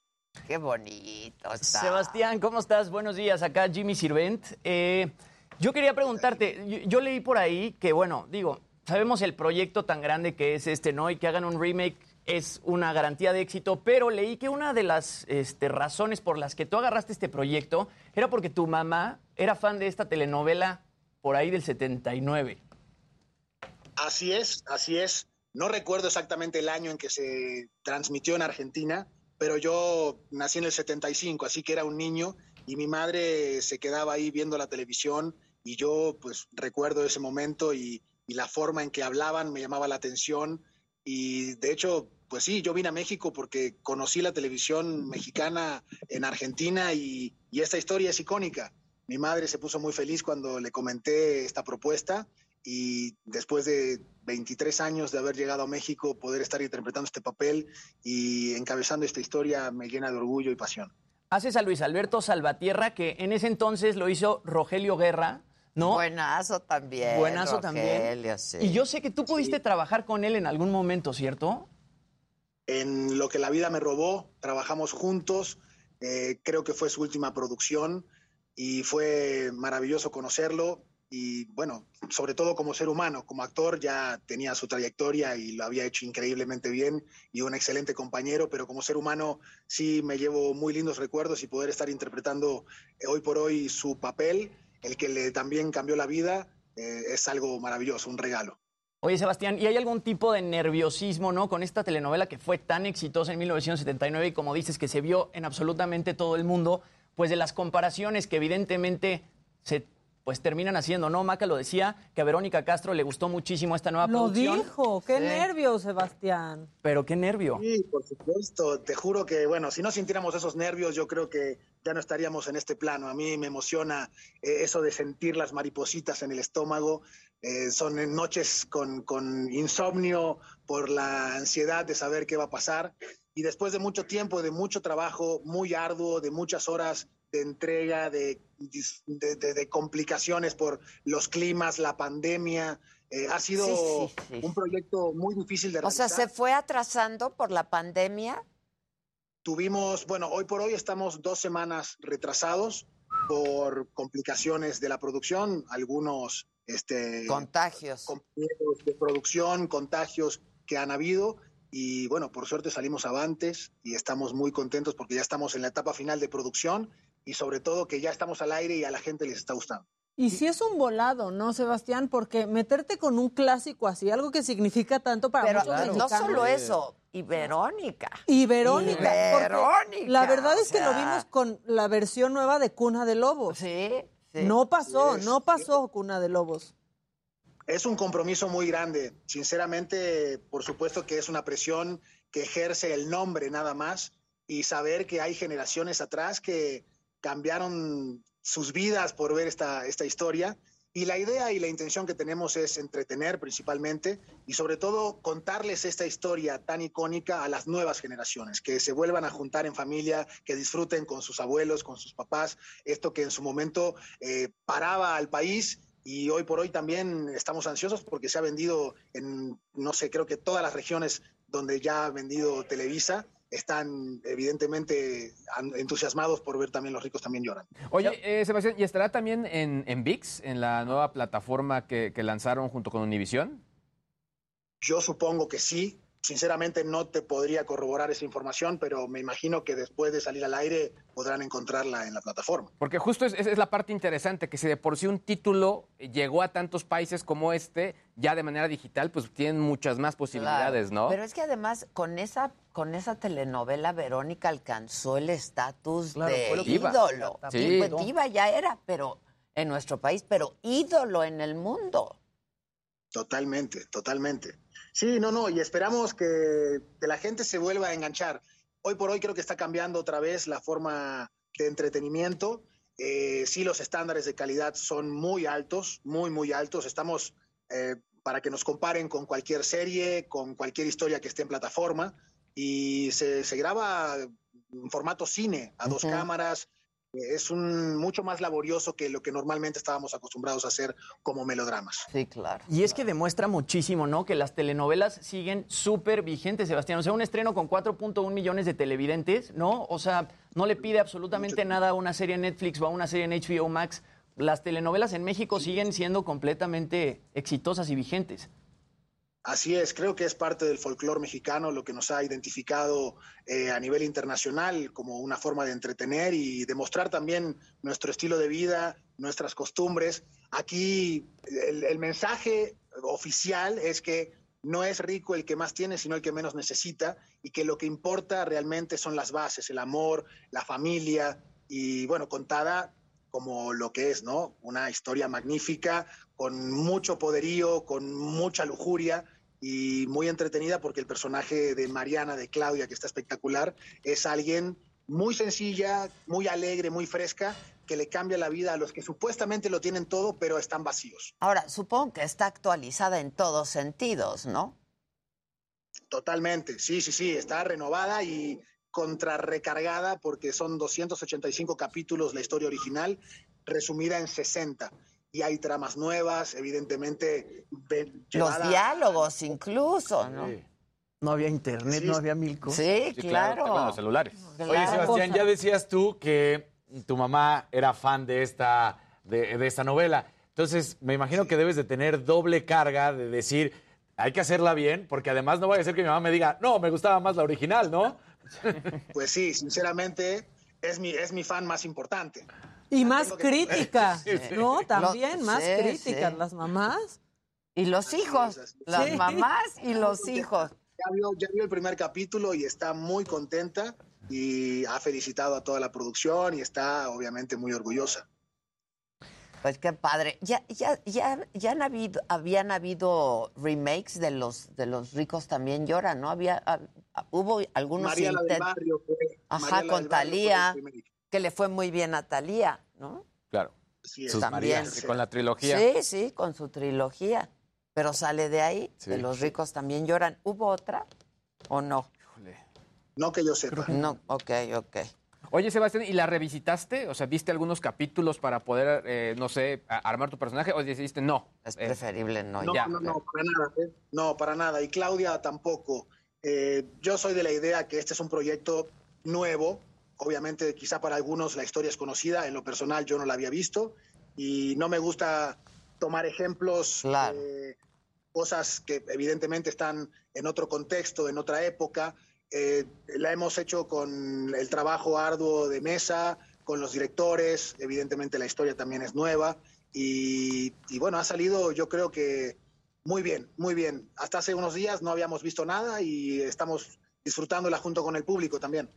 Sebastián, ¿sigue siendo la misma emoción y los mismos nervios de estar en estas producciones después de tantas producciones en las que has estado? Porque, a ver, si Yo piensas creo en telenovelas... Sí, porque sí es otra fórmula esta, ¿no? Este, Sí. y es otra manera de hacer telenovelas, creo. Sí, no, a, a mí me, me llena de nervios estos momentos de estreno, el saber qué va a pasar con el público.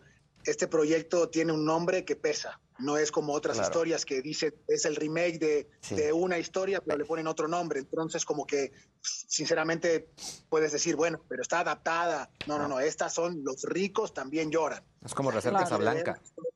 Y la esencia, correcto. Sí, le decía que, que es como rehacer Casablanca, Sí. es a ese nivel. Sí, Para México. para este tipo de público, y- sí, Totalmente. totalmente. Se estrenó el lunes, ¿no? El lunes 21 lunes. de febrero, lunes. horario estelar, nueve y media de la noche.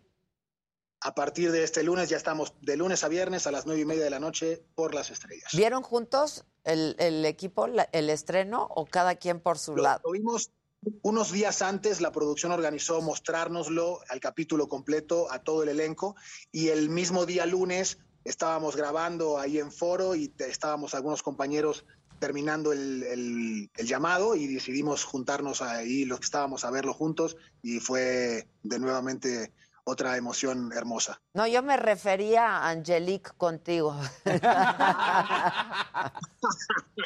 No, Angie, Angie no, Angie está ahorita descansando, se fue unos días a la playa y regresa esta, esta semana. Ya, es que me, me- Gisela, como siempre, me dice, "Pre- dile. Pregunta, pregunta.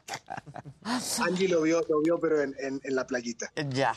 Oye, pues muchas felicidades, caray. La verdad es que Gracias. sí fue un estreno importante, con buen éxito, y seguramente así será esta pues telenovela serie, porque pues sí, las telenovelas eran hasta de 300 capítulos, y ahora reducirlo y resumirlo a 60 capítulos, que tampoco es una tarea fácil para quienes hacen el guion, ¿no?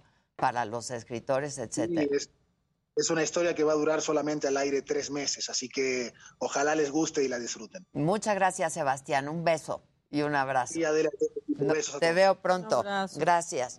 Híjole, sí que responsabilidad. Oye, nada más como, Claro. como detalle, sí está en Blim, se transmite en Blim. En la versión de prueba que lanzaron para VIX no se está, no está pasando porque es una ah, versión pero beta. Blim. Aunque me digan en Televisa que por qué digo que Blim, que que por qué peluceo a Blin, pero no, no jaló, no pegó. Sí, le pusimos sus cinco estrellas. O sea, sus cinco estrellas a VIX.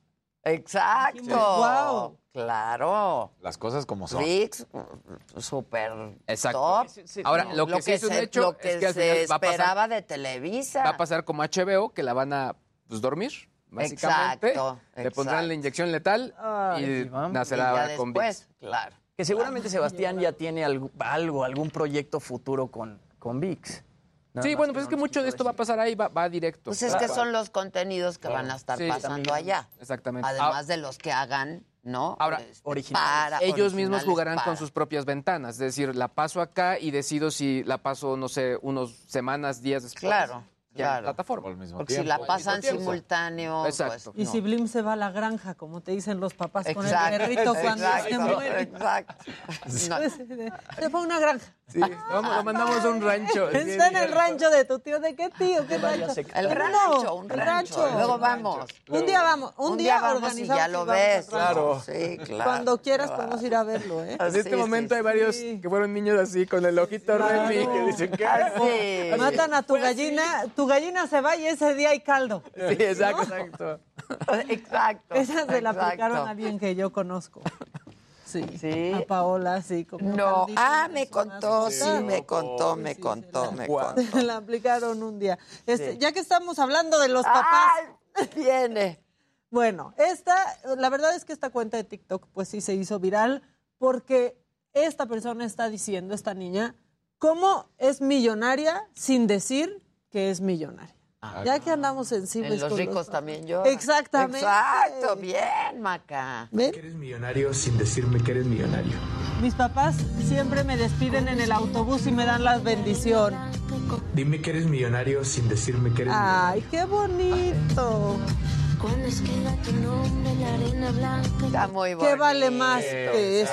Eso. O sea, porque luego hay unos que hasta Yo ya estaba con- pensando en sinónimos. Exacto. ¿Sabes como quién muy, es, por muy ejemplo? de mí. Ahí va. Tom bien. Brady. Ah, ¡Exacto! Eso Ese sí es millonario. Por eso, eso no es de eso de la familia. Resulta que. se- que se- Guau. oye. Bien. Resulta que se volvió loco porque al parecer, y lo están comparando con, dicen que es una midlife crisis la que está sufriendo, que parece ser que rompió con, con la novia de toda la vida, que eran los Patriotas, que se agarró al modelito, pues con el cual fue campeón, que fueron los Tampa Bay Buccaneers, y que va a regresar con la novia de la, del colegial, que eran los 49 de San Francisco, porque él es de justamente California, de San Francisco siempre fue. Y entonces se especula que va a regresar una temporada más para tratar de ser campeón otra vez, pero ahora con los 49 de San Francisco. Ay, Entonces. órale. Y bueno, Estos pues. que están que se despiden, que Claro. se despiden y no terminan. Como de Pando- Pandora. ¿no? O sea, ya está.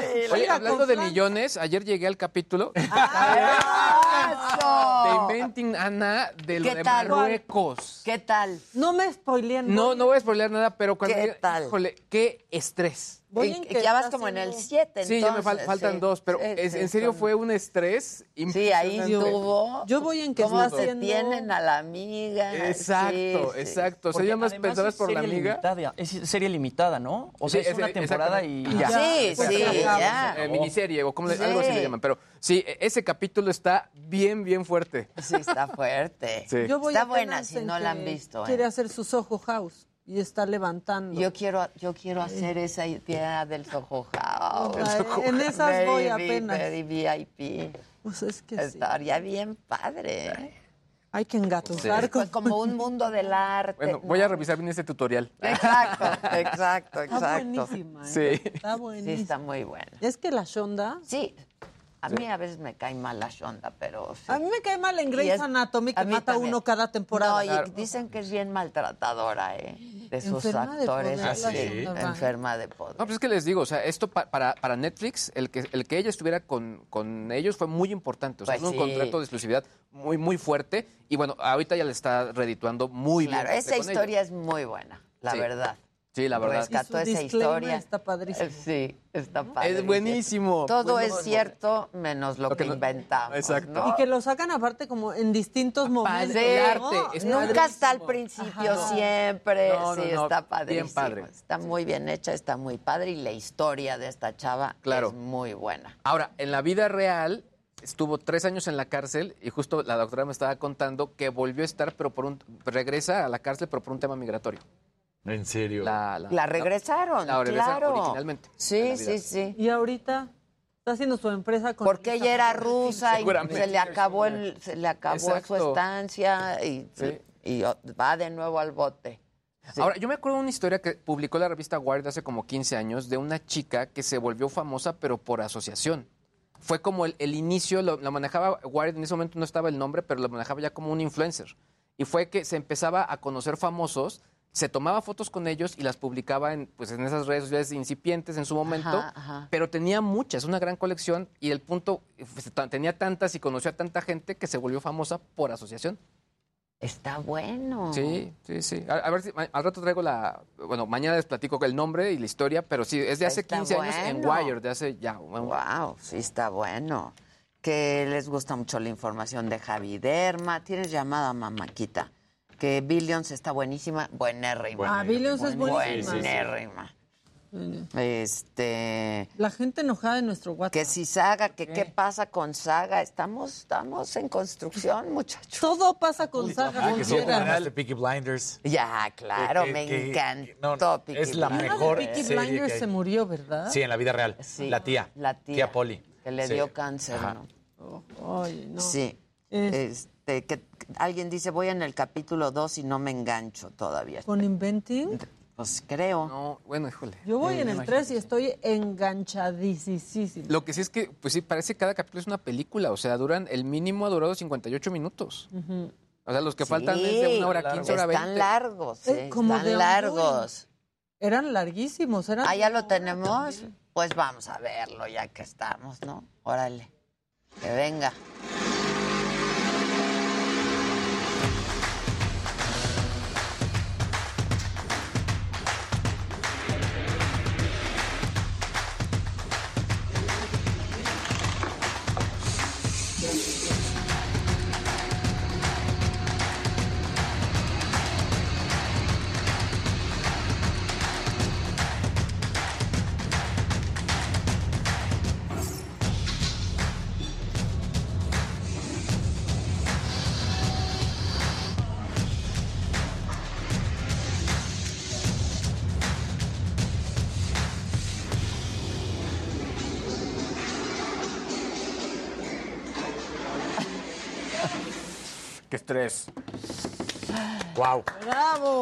Wow. Wow. Ayer fui a la obra y dije, ay, ¿en qué me metí? ¿En qué me metí? Me Pero dijo, ayer en Saga me estaba dando el ataque. el ataque, el ataque. Pero ahí vamos, ahí vamos. Ya estamos próximos a terminar, muchachos.